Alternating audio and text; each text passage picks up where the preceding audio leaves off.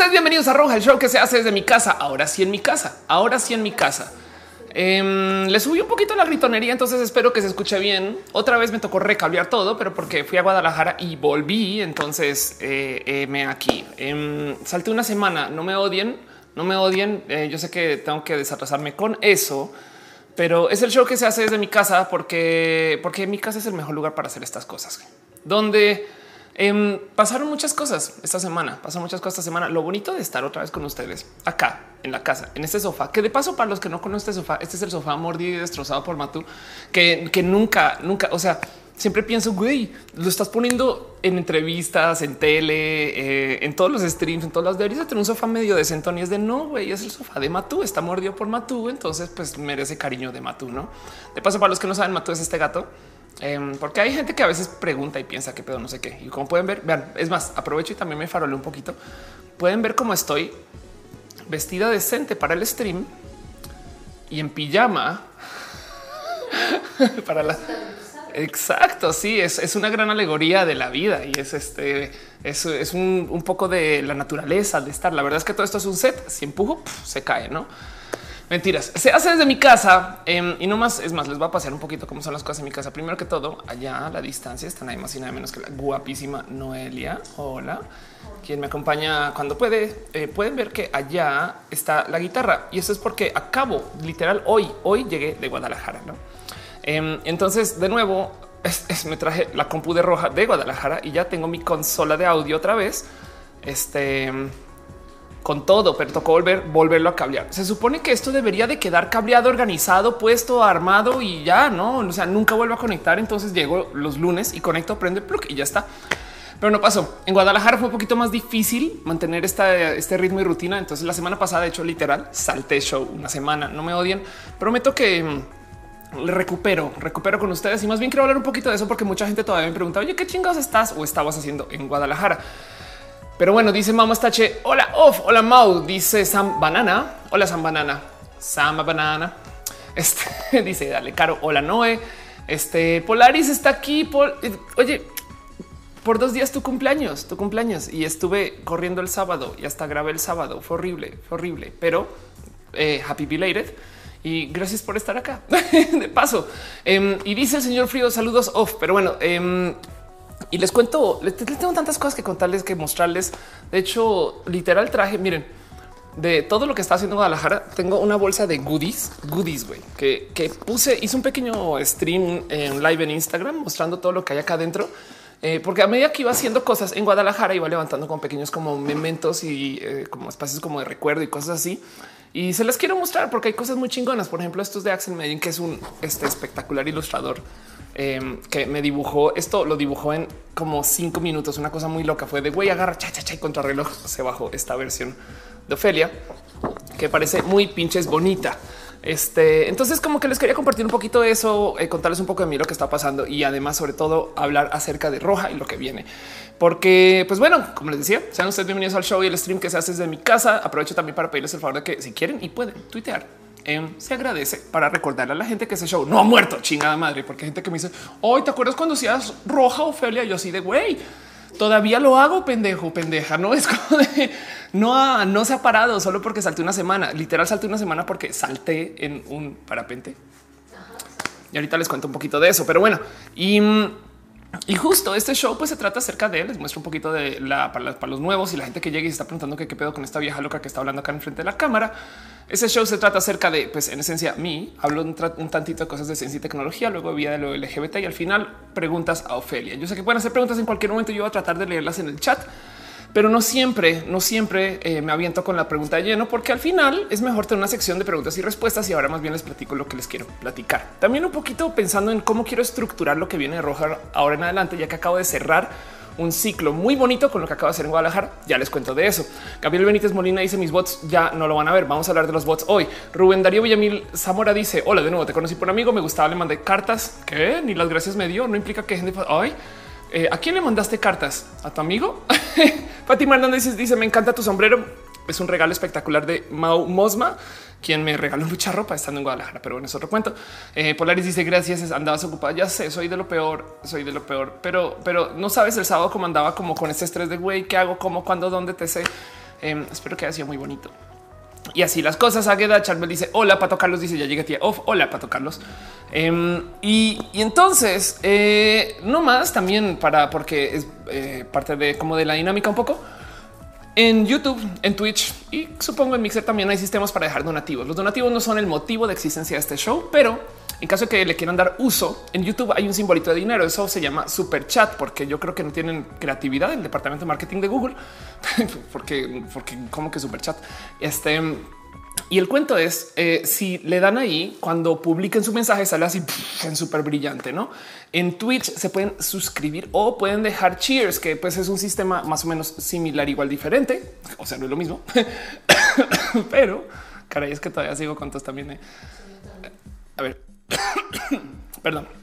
Este eh, y entonces ahí pues tiene acceso a uno que otro como eh, cosas bonitas de la plataforma de Twitch, como acceso a los, a los este, esas cosas.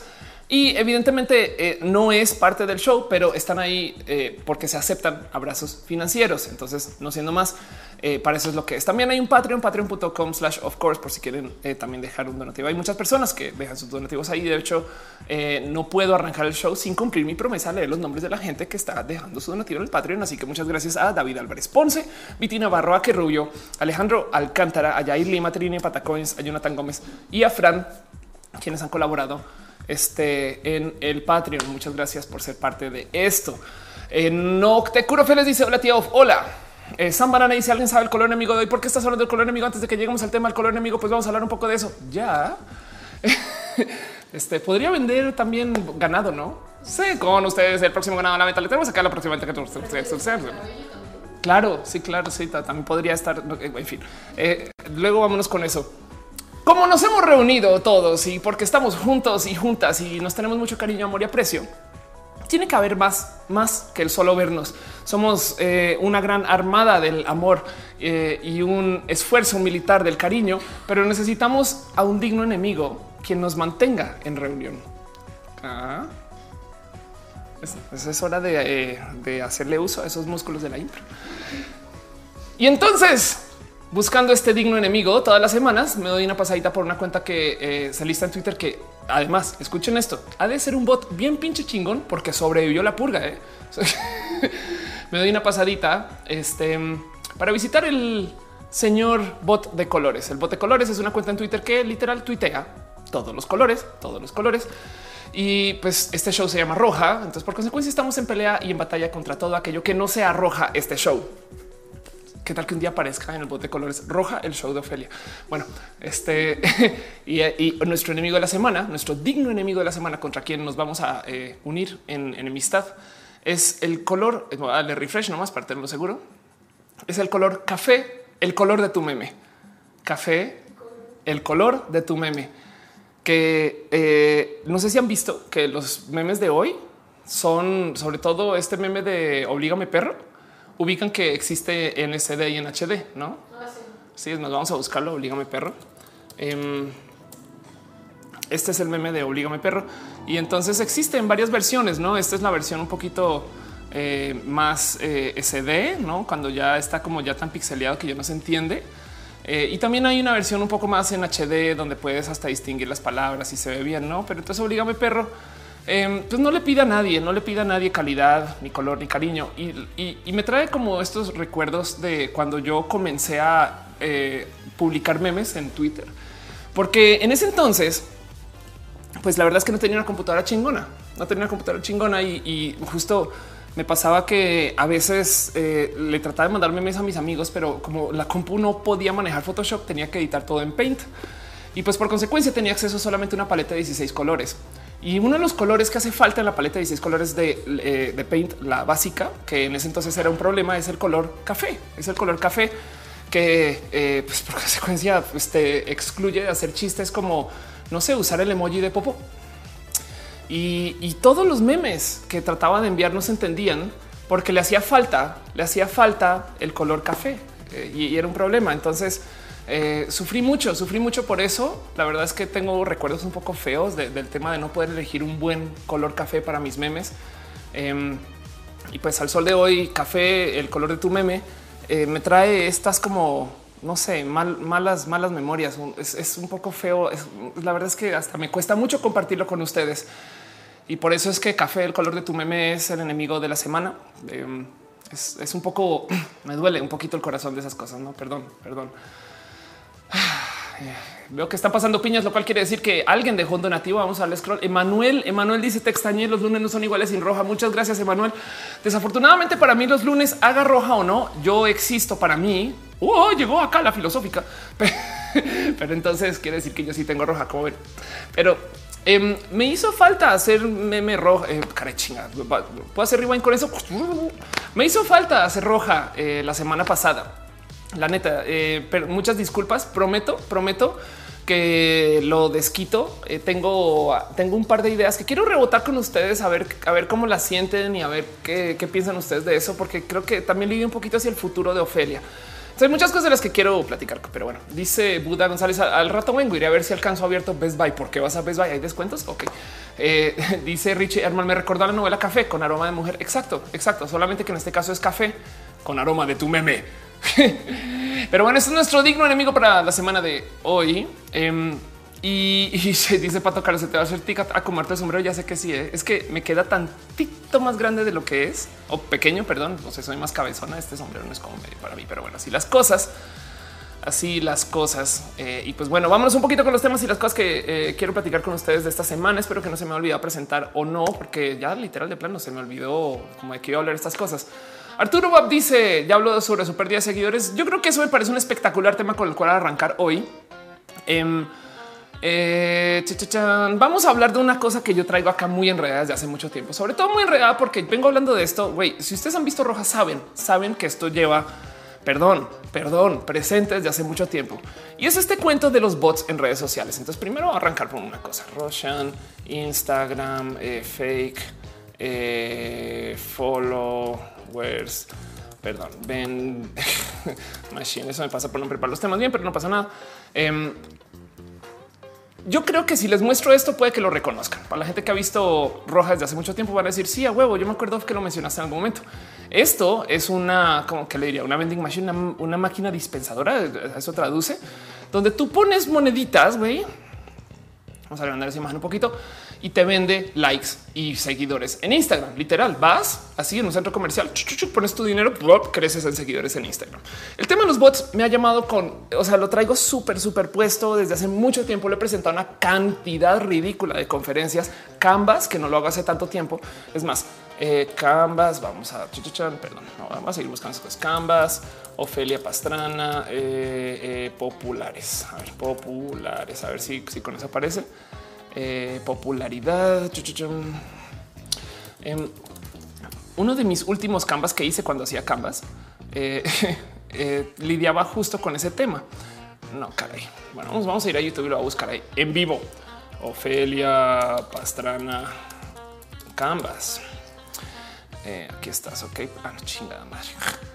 Aquí está el canal de Canvas, que para los que no saben, Canvas es un canal que tengo sumamente olvidado, pero porque, porque eh, eh, requiere de mucho para que pueda ponerlo a andar. Y ahorita desafortunadamente no tengo cómo, pero bueno, aquí está. Esto una cosa es popularidad, otra es productividad. Este video, acuérdense que lo bajé y lo volví a subir. O sea, no más para que vean qué tan viejo es. Tengo el cabello rojo. Eh, y acá hablé acerca de la compra de los bots y estas cosas. No, entonces mucha gente se está preguntando de qué chingados está hablando Ophelia. ¿Qué onda con el tema de la compra de los bots? What? No entiendo absolutamente nada. Eh, me explicas. Y es que para los que no saben, eh, Twitter hizo una mega purga de bots. Ok, entonces, ¿por qué? ¿Qué chingados? ¿A qué se refiere Fele con el tema de la purga de los bots? Em, es que publicaron, es más, vamos a cambiar esto a español.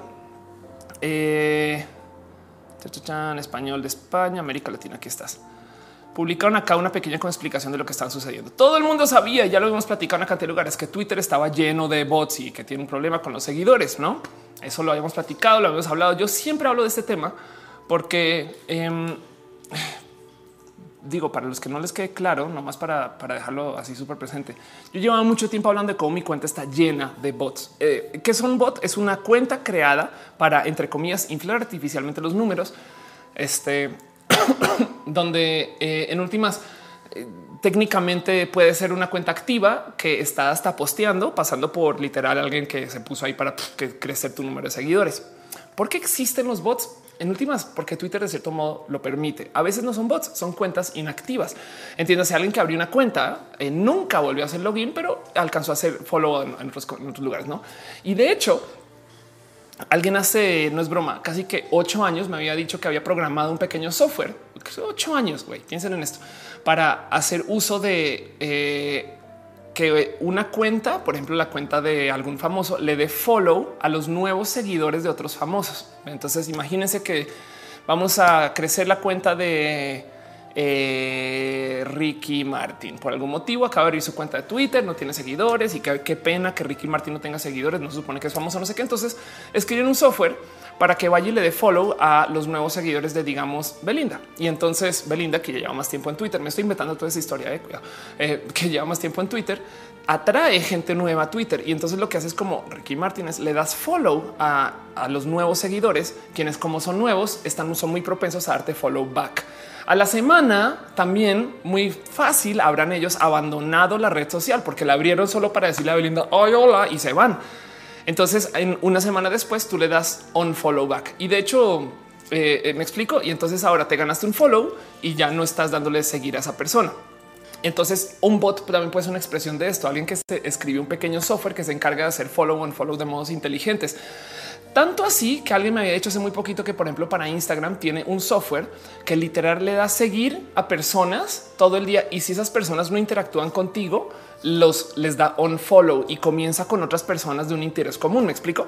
Entonces, estas estrategias existen desde hace mucho tiempo y alguien en algún momento se dio a la tarea de literal crear un putero de cuentas nuevas y de cierto modo usar estas cuentas para emular a personas reales por medio de eh, robarse avatares o robarse bios y descripción Em, y luego este, usarlas para darle follow a personas. Esto a mí me parece espeluznante. Lo tengo en mi cuenta desde hace mucho tiempo. Llevo platicando de esto eh, y justo hace unos días estaba hablando de oigan, ténganlo por seguro que Twitter en algún momento va a pasar a borrar bots. ¿Por qué? ¿Por qué publicó esto? Bueno, primero que todo, porque Twitter antes lo hacía.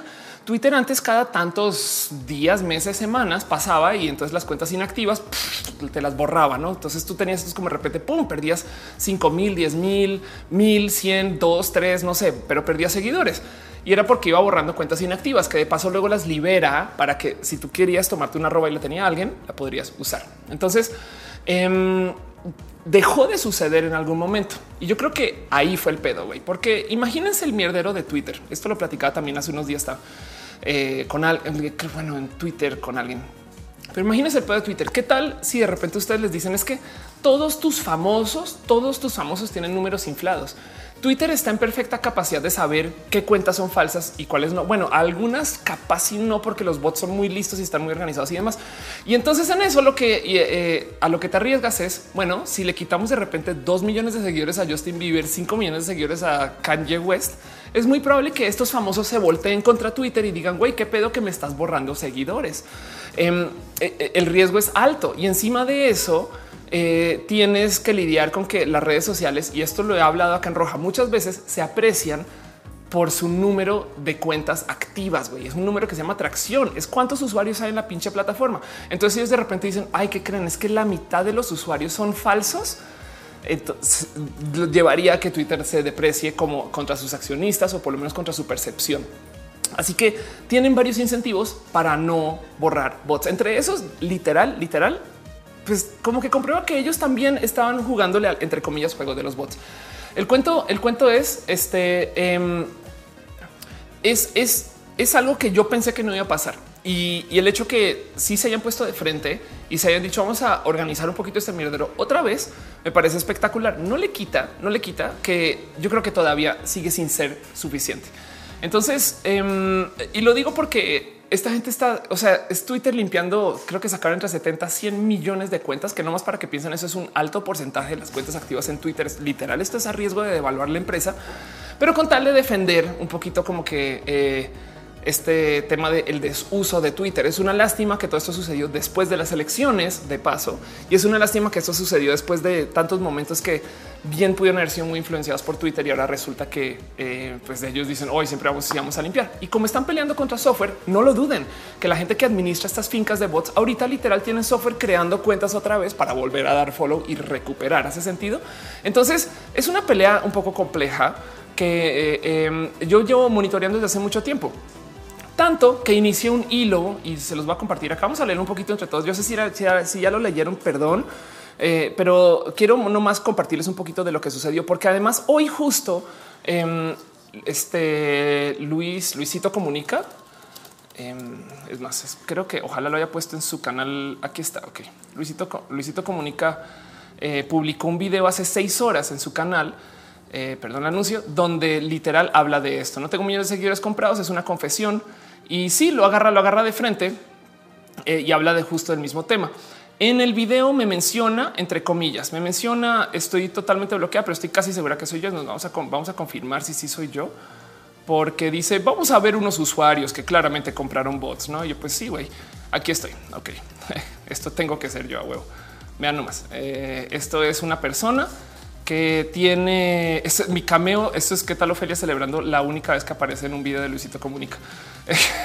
tiene 368 mil 990 seguidores y le da follow a 16 mil. Soy yo, a huevo soy yo. Entonces me menciona y dice, güey, esta persona, sea quien sea, le bloqueó los datos y los nombres, perdió 575 mil seguidores. Claro, claro que soy yo.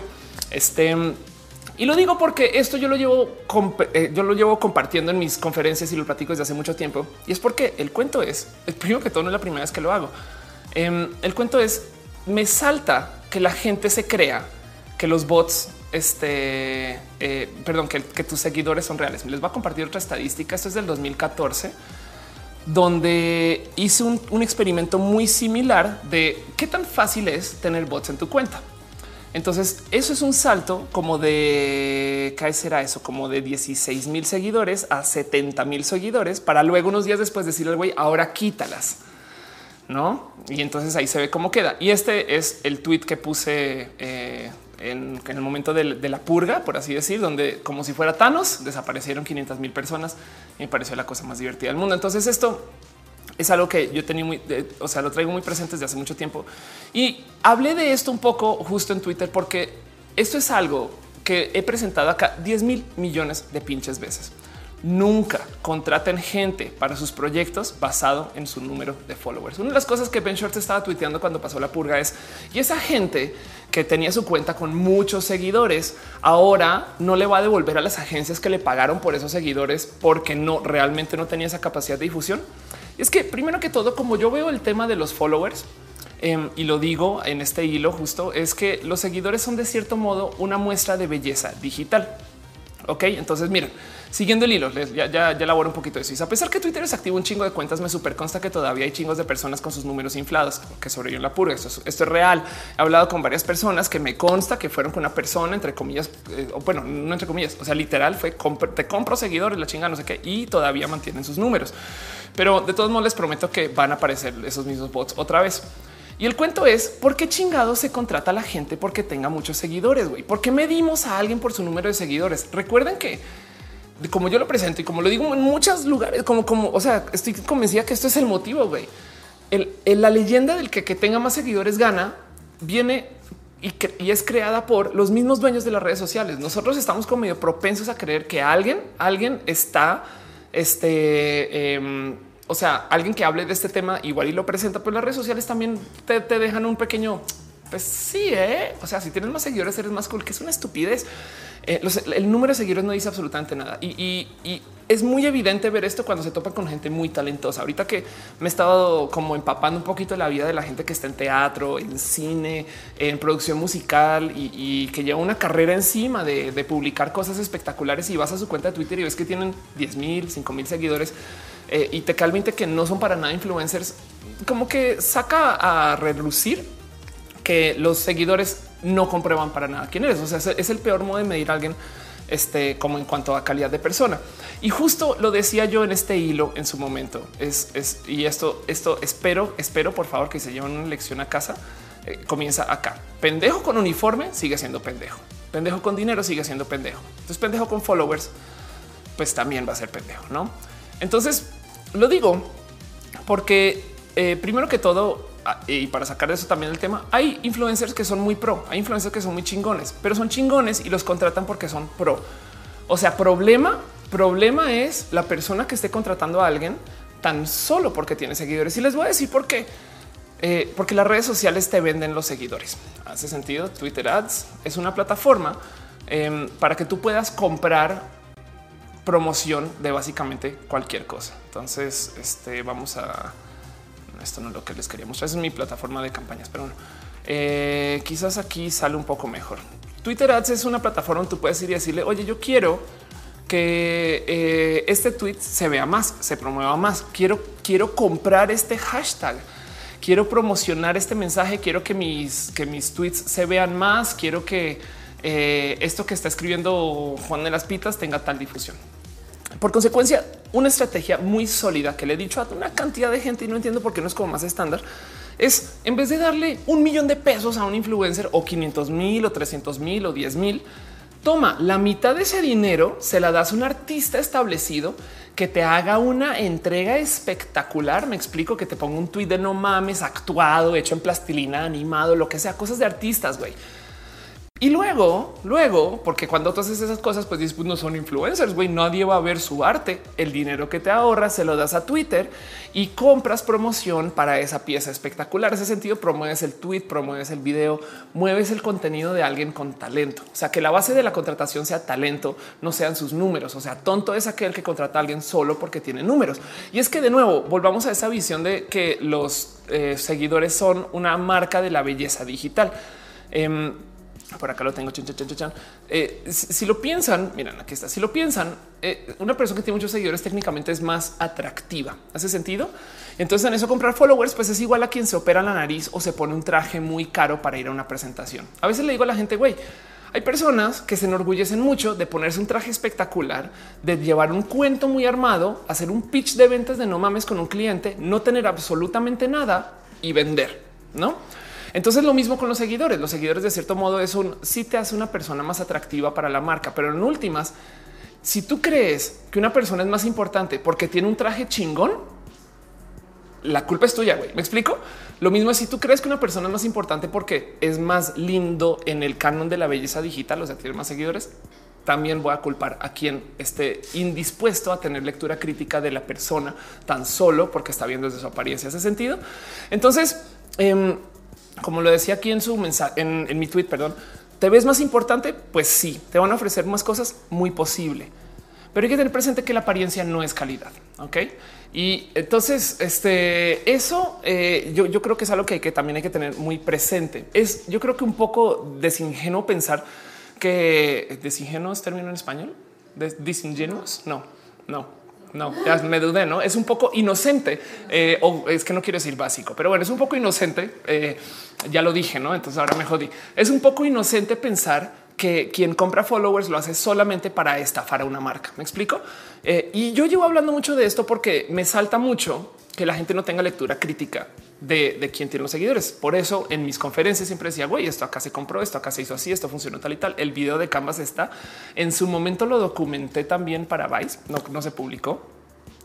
Pero, pero justo quería hablar un poco de eso porque eh, les voy a decir algo desde ya. Es muy probable que si aparecen más artimañas así, me gustaría experimentar con ellas. Me explico si eh, como que técnicas, modos, etc. A mí, a mí me, me rebasa eh, el, lo, inteligente que puede ser el tema de crear un algoritmo justo que le dé follow and follow a personas, ese tipo de cosas. Y todo esto lo hago siempre sobre mi cuenta de Twitter. No obstante, yo soy muy, muy, muy enfocada. Eh, eh, bueno, yo soy una persona que está muy enfocada en crear mi propio talento para las cosas que yo hago. Y Noelia, eso yo creo que sí lo ha visto mucho. Entonces, em, eh, eh, espero que no se entienda como, como un que porque, porque fue con un poquito la acusación de Luisito. No, claramente lo hizo para robar. Yo no, no, no voy a ver, a aguanta un segundo. Este yo llevo hablando de esto desde hace mucho tiempo. De hecho, como acabé mi hilo, decía, a ver, por otro lado, cuántos artistas chingones hay que, que nunca se contratan porque los valoran solo por sus números. Me explico. Entonces me cayó el 20 que el CFO de Twitter no tiene cuenta con Palomilla. ¿Quién chingados es el CFO de Twitter? Segal Twitter. Este güey es eh, el director de finanzas de Twitter y es una persona que tiene 5 mil seguidores y no tiene palomilla. Entonces, claramente, a ver, porque de paso tampoco crean que la palomilla es alguien importante. Me explico. No te debería de validar. Em, este dijo Lilian Murillo. Después de ese hilo que te compartiste, pusiste un tweet, un mensaje raro que no pude leer. Juro que no soy un bot. ok, ok. Eh, dice Diversi Gamers, ese hilo quedó chingón. Gracias. Ese hilo está lleno de errores tipográficos y me da una lástima que haya quedado así. Pero bueno, Eh, dice Rainbow David, en mi último demo day logré obtener ofertas para vender una página inútil pero bonita. A diferencia de mi amigo mecatrónico que hizo una mano robótica que solo recibió una oferta. Ándale, exacto. Es un tema de el, tema de los bots es muy complejo porque em, hasta podría decir que es un poco inocente hacer bot shaming, no? Porque vean, sé de artistas. Es más, voy a hacer un poquito como Luisito y, y no decir nombres, pero sé de artistas musicales que pasaron de tener 500 seguidores a llenarse de bots y tener como 19, 20 mil seguidores y por consecuencia tener acceso a que les den toquines, ¿no? Y eso es porque quien te contrata se está fijando en eso. Pero de nuevo, ¿es eso diferente a operarse la nariz para que te den un trabajo en una telenovela? no? O ponerse unos boobs para que algo que en un espacio te van a juzgar por tu apariencia. ¿Hace sentido? es muy fácil saltar a decir, claro, eh, es que se fue a robar cuando bien podríamos estar tomando este ángulo de es que güey es una persona chingona que le jugó al sistema. No, eh, la verdad es que nos llega un poquito al corazón porque todos creemos que existe esta como y según yo sí debería de existir, pero que existe esta como transparencia tuitera cuando la verdad es que todo, a ver, les voy a repetir esto 100 veces, pero no nos para dejarlo claro. Todo en las redes sociales ya es falso en que solamente estás publicando una parte de tu vida. El motivo por el cual a mí me deprime usar Instagram, y esto lo he platicado con Noelia varias veces, es porque yo cuando entro a Instagram siempre veo lo que podría ser como el, el, el, highlight reel de la vida de mis amigos, o sea, las fotos seleccionadas de sus cosas más chingonas y lo comparo contra mi reel de bloopers, porque mi cabeza mi vida no es tan interesante como la que le veo a mis amigos. Pero es que todas las fotos son una mentira, arrancando por el hecho que el momento que tú vas a tomar una foto, lo primero que dices es chis. O sea, ya está sonriendo. Me explico. Puedes estar siendo, puedes estar súper triste y en el momento que dicen foto, tú volteas y posas. Entonces, ya de entrada, así sea la foto más honesta en eso. Si te dijeron que es una foto, estás posando, lo cual quiere decir que ya es falso. Em, eh, y en eso, el tema de los seguidores lo, lo traigo a colación porque más bien siento yo que eh, una de dos, o aceptamos que todo el mundo está comprando seguidores o eh, inflando sus números, lo cual me parecería espectacular porque entonces devalúa la importancia del número. Es que de repente pensamos que porque alguien tiene un millón de seguidores es muchas veces más cool que alguien que tiene dos, eh, que es muy tonto. Y, o del otro lado, em, vemos que sacamos de, de, así de la cloaca la gente que está como mintiendo fuertemente, porque así habrá quien está claramente abusando de, esta como leyenda de que el que más seguidores tiene gana. Em, acá les muestro una cuenta que yo creo que eh, he platicado varias veces que la gente bonita de Mexican Fake Blogger em, que se dedica justo a eso, no se dedica a este es más de retuita esto. Se dedica a, así hablar un poquito de, de qué ha pasado con los followers, Em, y, quién debería, no, quién está como entre comillas haciendo trampa y estas cosas. El tema aquí es trampa, porque de nuevo están asumiendo que quien está haciendo esto lo hace con esa real malicia eh, de ir a robar. Y, eh, es que el problema es que es muy probable que existan muchas personas que sí. Yo, por ejemplo, sé de varios eh, influencers que hacen la estrategia de comprar seguidores y luego se inventan una gran crisis mediática de una cosa u otra para de cierto modo como justificarlo. Como ya tienen seguidores, así sean falsos, pero ahora entraron a la crisis, entonces ganan muchos seguidores reales y se comienza a mezclar. Dice soy Chava Campos en Instagram, vendemos nuestra imagen, pero en Twitter demostramos lo horribles personas que podemos llegar a ser. Solo yo. Bueno, que no se te olvide que en Instagram también eh, que eh, hay una cantidad de gente falsa pero falsísima. Y, lo digo porque parte del motivo, yo creo que ese es el motivo por el cual mucha gente saltó, está saltando a Instagram. Y es que en Instagram hay un poquito más como de realidad. O sea, tú dices, güey, esa persona, claro que puede ser un bot o un falso en Twitter, pero en Instagram le veo la gente, pero la cara. perdón, eh, le veo la cara. Entonces medio sé quién es y medio sé cómo es su vida. Pues bueno, no más para recordarles, esto es un ejercicio que hizo Playground Mag que eh, fácil. Eh, le dedicó, creo que esto fue como solamente un mes y medio de trabajo, donde crearon una cuenta de Instagram falsa de una persona que no existe, la llenaron de, fotos de, pues de, una persona que realmente no está. Em, y luego se fueron con las marcas a, pedir, a conseguir patrocinios y lo lograron. Entonces eh, documentaron como esta historia de así de fácil puedes, ser influencer y estás ¿no? y sacar dinero de eso. Este dice eh, ciencias naturales y el sombrero Ophelia es un regalo de Mao Mosma. Eh, dice morado mezcal, ¿me dejas hacer un what? eh, sí. Alonso Méndez dice con respecto al tema, se siente bonito que después de la purga, en lugar de perder, gane un follower. Qué chingón, qué bonito eso. Sí, me gusta mucho que además haya sucedido y que le hayan puesto como nombre la purga, porque en este momento se está lanzando una película con nombre similar. Es la segunda que se hace de la purga, The Purge. No, tercera no, pero no, que te gusta el teatro de ok, teatro, no película, cine de terror. En fin, entonces a lo mejor y todo es gran marketing para The Purge. Y entonces todos estos seguidores están en una dimensión alterna y van a volver. Eso puede pasar. Dice Liz Jordan, así de fácil, así de rico. Ándale, dice el caro fake Instagram. Exacto. Es Bengalindo, dice maldita sea, siempre llego tarde, no pasa nada. Estamos hasta ahora comenzando. El señor Frío dice: Una vez me enamoré de un perfil falso de Face. Fue hermoso. Eh, dice Rubén Darío Villamil Zamora, si asumimos que el pensamiento progresista eliminará esa percepción binaria, lo que se debe ser hombre y mujer, eso no implicaría que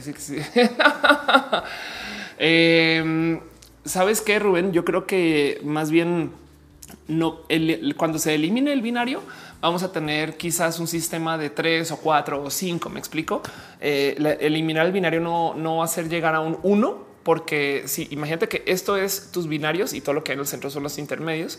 Si tú eliminas el binario, lo que es contigo al binario va a ser el nuevo binario. Entonces no hay como eliminar un sistema binario sin, sin, o sea, hacia uno, pero si hay como eliminarlo hacia tres, hacia cuatro, hacia cinco géneros. En fin, Dice em, Daniel Adrián Hipólito Núñez de qué se habla. Hablamos de eh, la gente que compra, vende followers, estas cosas. Dice Polaris está bien padre que mis 500 followers no perdí ninguno. Tal vez yo soy el bot. Exacto. Está muy bonito que eh, igual esto es tema. La verdad es que yo creo que es muy importante tener esta sana discusión acerca de cómo la gente infla sus números, eh, porque primero que todo, esto existe porque de cierto modo las redes sociales lo permiten. No hay que tener eso un poquito como presente. Y mm, como lo decía en, su momento, eh, el, cuento es eh, sí, perdí una cantidad de seguidores, pero pues es que yo estaba esperando, estaba esperando esto desde hace mucho tiempo.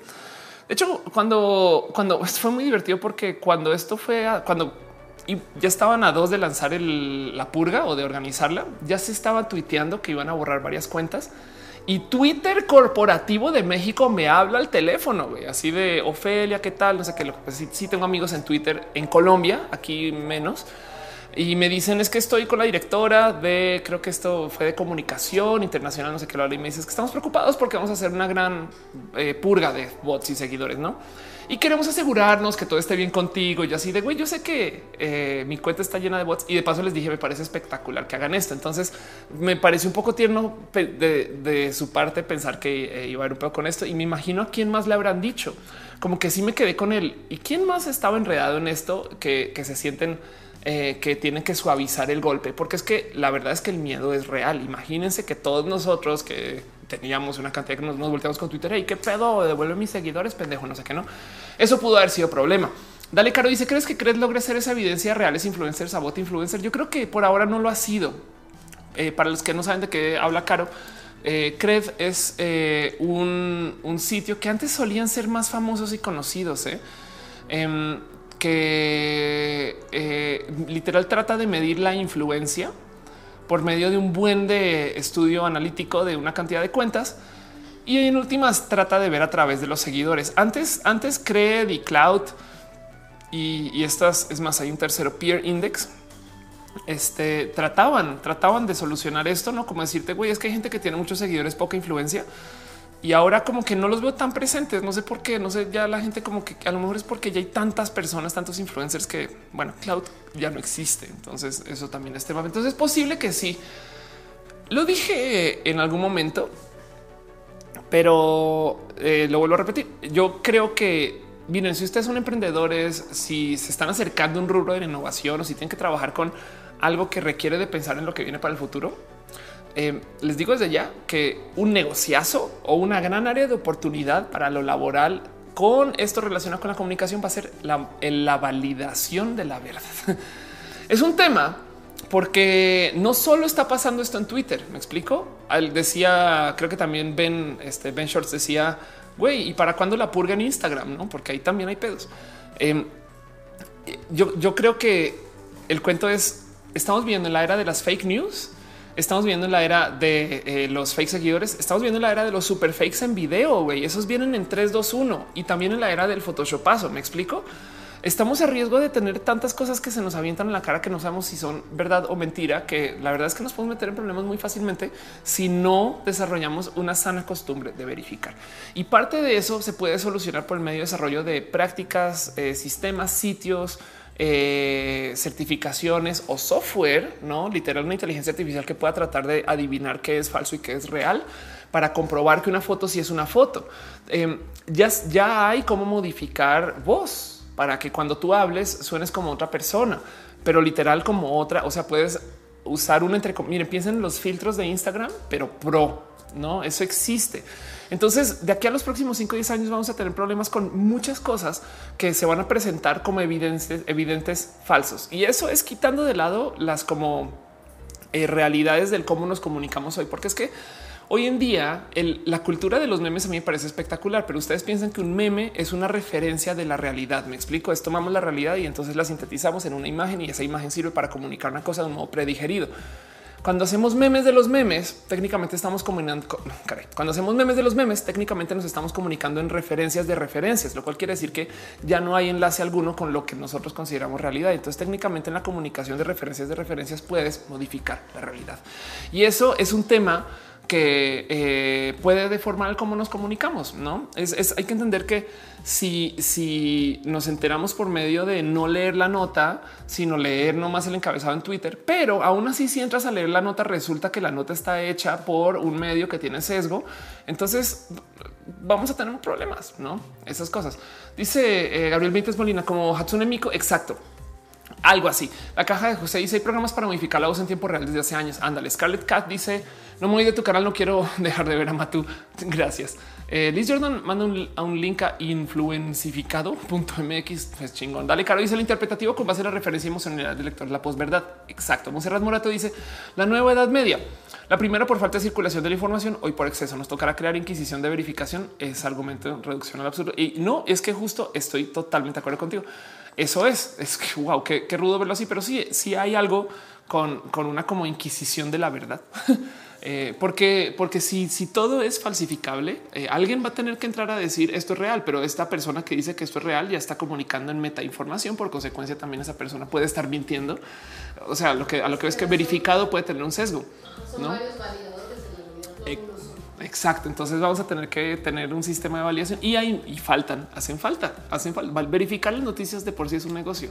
Verificado cerró porque era un acuerdo que tenía vida este, corta. En fin, dice Rodrigo Vázquez y si todos aquí somos bots es posible. Hypebot dice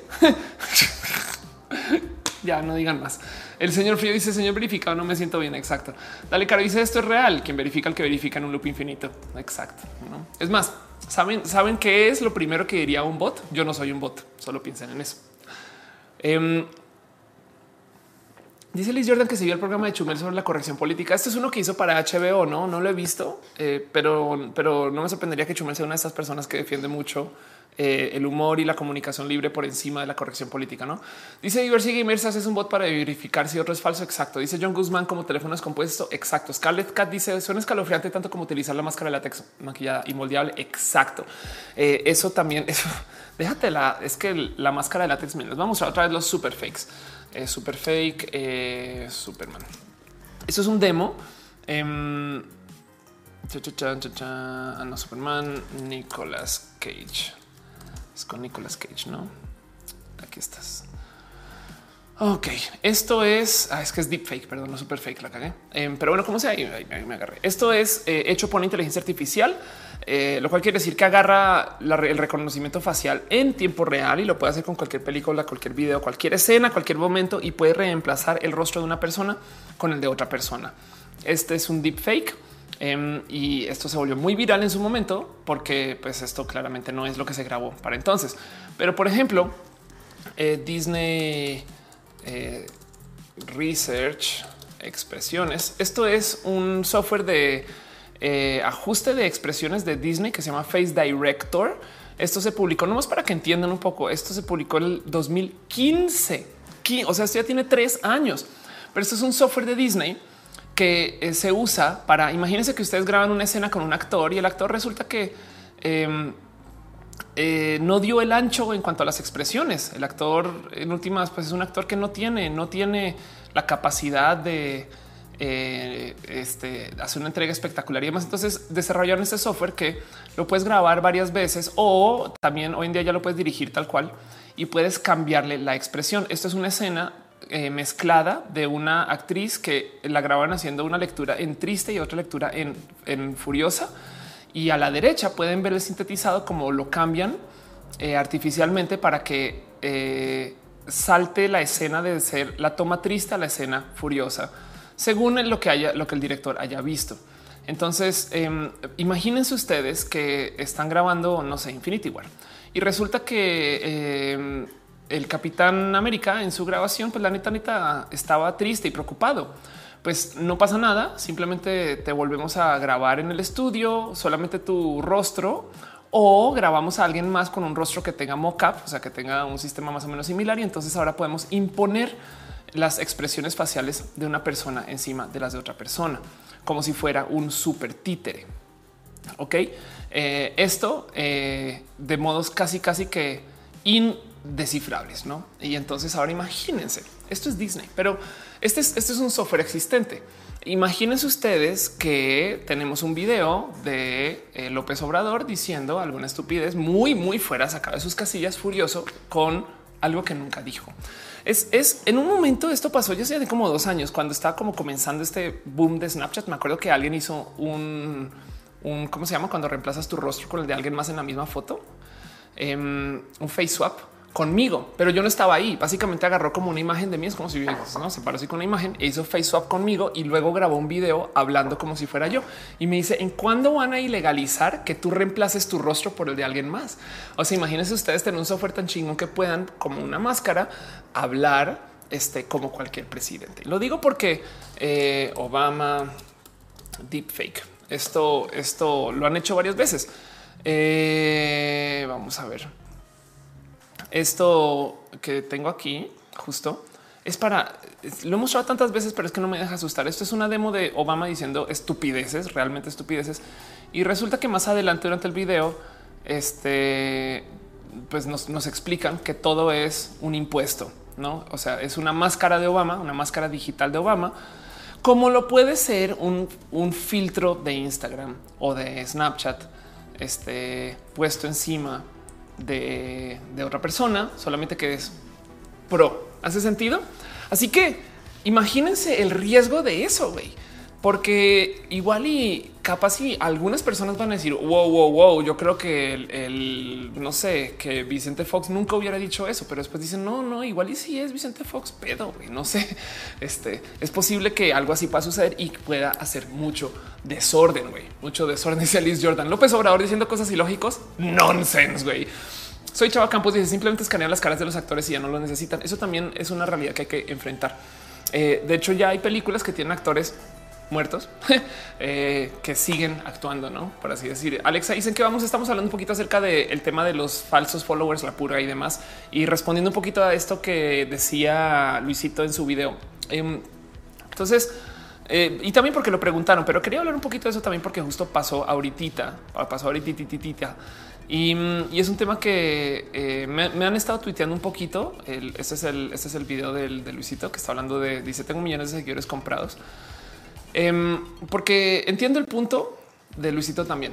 Estamos haciendo el mismo punto también. ¿eh? Él dice, güey, a ver, marcas, agencias, si van a contratar a alguien, contraten a alguien que pueda dar producto. Em, yo sé que a pantalla el tema de los seguidores para algunas personas y, me encantaría enseñarles a ustedes a no pensar en eso. Yo, yo trato de decirle a la gente en las agencias, miren, cuando van a decidir a quién contratar para una actividad, tápenle los números de los seguidores a ver qué pedo. ¿Saben qué hacen? No, güey, el que tenga más seguidores, güey, es más cool. Y eso es un poco vacío. Entonces, por eso me gusta hablar de este tema. Me encanta eh, eh, tener pruebas de, güey, aquí hay como de la noche a la mañana alguien puede perder 500 mil seguidores sin pedo.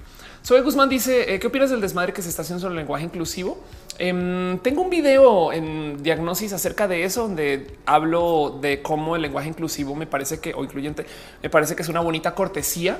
Eh, en, últimas, yo por eso a veces digo que soy transgénera, porque es una palabra que no existe, pero le comunica a la gente que soy vieja, porque entonces le digo, soy Ofelia, mujer transgénero, y después 10 minutos después, hay el transgénero, no sé qué yo, no, la, la, en fin. Entonces me parece que es una bonita cortesía y la gente que se opone, curiosamente se opone al lenguaje incluyente porque es que el lenguaje es muy sacrosanto, pero no se opone a eh, la palabra almóndiga, al uso de los emojis y hay una cantidad de cosas que no están tampoco eh, tipificadas por la RAE y pues ahí los usan sin pedo. Entonces claramente lo que les molesta es incluir a la mujer aún en su lenguaje. Soy Chava Campos dice también lo sacan en Bojack Horseman. Bojack tenía que grabar una película, pero no se presentó. Su cara ya estaba escaneada en la serie. La serie ganó un Oscar al mejor actor. Exacto. Carlos Baruch Díaz Gallardo dice es parecido a que los artistas súper famosos se disfrazan para no ser reconocidos como Katy Perry. Ándale. Ámbar Álvarez Blog dice nada mejor que checar las fuentes con otras fuentes. Anda. Es un raro ejercicio porque em, la verdad es que se supone que los medios dicen la verdad, no? Pero es que hay motivos para el cual eh, los medios tomen como esta mala práctica de no decir la verdad. Y uno de esos, por ejemplo, miren, muchas veces los medios dicen la verdad a medias en sentido de se avientan un putazo así muy viral para tener clics. Es que el problema es que el sistema de monetizar por anuncios de cierto modo implica que monetizamos la atención. Entonces la gente está haciendo cualquier tipo de locuras para llamar la atención. Y entonces los medios también son un poquito víctimas de que si tienen más clics, entonces generar más varo y necesitamos generar más varo porque tenemos que pagar. Eh, y entonces hacen todo tipo de mañas artimañas. Una de que he visto que han hecho mucho es avientan un putazo así muy viral, como en un tweet, no? Eh, seguidores de López Obrador le dieron en la madre a este seguidores de no sé, militantes del PRI, güey, no? Y media hora después dicen disculpen, no eran seguidores de López Obrador, eran eh, otra cosa, no eran personas contratadas para eso, no una noticia completamente diferente. Pero la retracción la ponen por acá en chiquito en la página 6, no la dejan así como escondida y, ellos se lavan la mano diciendo no, no, no, nosotros dijimos la verdad. ¿eh? eh mientras que eh, la noticia falsa la ponen en portada. Entonces eh, la gente se queda con es más, mucha gente ni siquiera se entera que hubo una retracción, ese tipo de cosas. Dice Isaac García, por eso se dice todo. Ah, por eso se dice que todo en el Internet se tiene que dudar.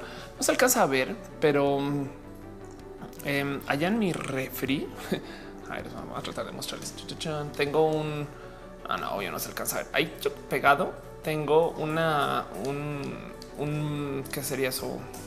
Un cartoon, un, bueno, un dibujo de que es muy famoso, que son de internet. No one knows you're a dog. Se publicó en el New Yorker, creo. Pero es, es, un, es una caricatura, es, es un trozo de cómic, creo que es muy, muy famoso que dice es que el pedo es que en el Internet nadie sabe que tú eres un perro. y eso me parece muy real, no? El cuento es nadie sabe quién está al otro lado, porque es que ahora tenemos un problema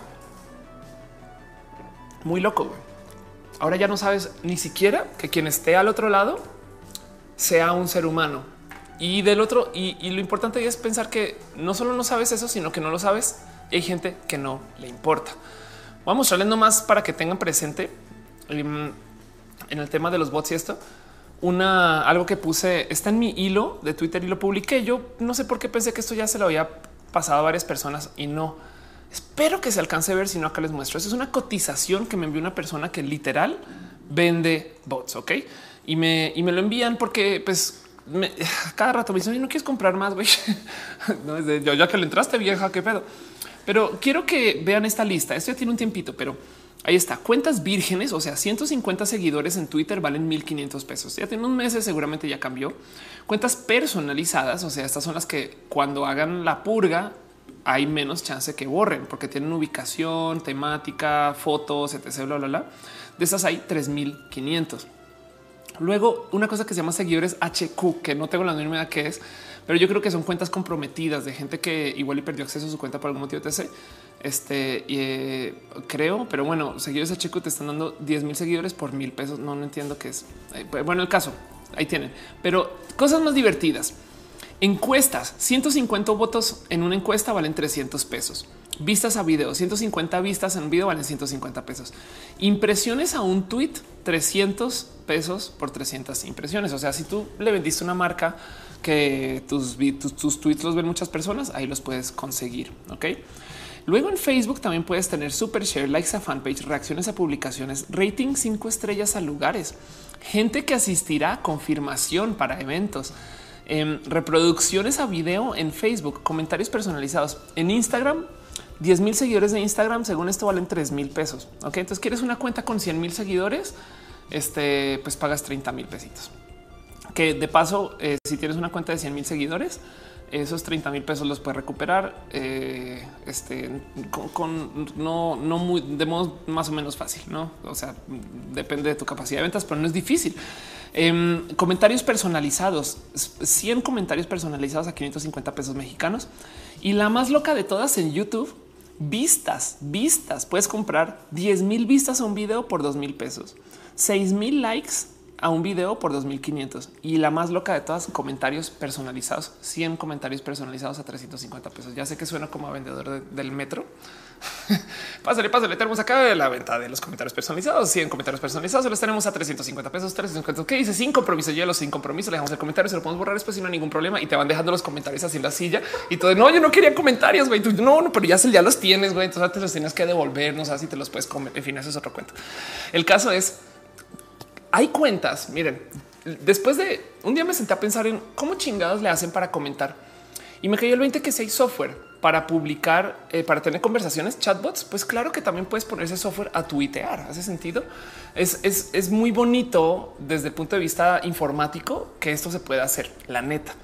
Pero del otro lado, em, eh, también hay, hay que pensar que eh, la neta, neta, si manejas el dinero suficiente, puedes bien, bien hacerte una, una historia completamente falsa acerca de quién consume qué. Y, si sigues pagando, pues güey, te vas a seguir viendo así, así todo sea una literal eh, torre de naipes. Entonces, em, tengan eso presente, no? Y lo, compartí ahí porque yo creo que esto deja muchas cosas en duda acerca de, todas las redes sociales. Ninguna red social se, se salva, güey no? Pero es que de nuevo, las redes sociales también son un poquito parte del problema en que ellas o bueno, los dueños de las redes sociales se venden contra inversionistas según su número de tracción. Entonces, mientras más bots y cuentas falsas de actividad tengan, más le pueden justificar a sus inversionistas que la red social se está usando. A sentir Ariel Rosas que tengo sombrero porque hace mucho sol. Exacto. Dice Chava Campos Amor en el tiempo de los bots. También Monserrat Muerta dice tiene que ver con la hermética y la hermenéutica del poder, también con la estructura y la construcción de paradigmas. Al final del día no es un problema nuevo, lo venimos arrastrando de otros medios de comunicación. Totalmente de acuerdo. Porque una de las cosas que yo platicaba acerca del tema de tener bots y ser falso en redes, etc., es que, oh sorpresa, pues resulta que en los medios hay gente falsa. No sabía. Ay, no.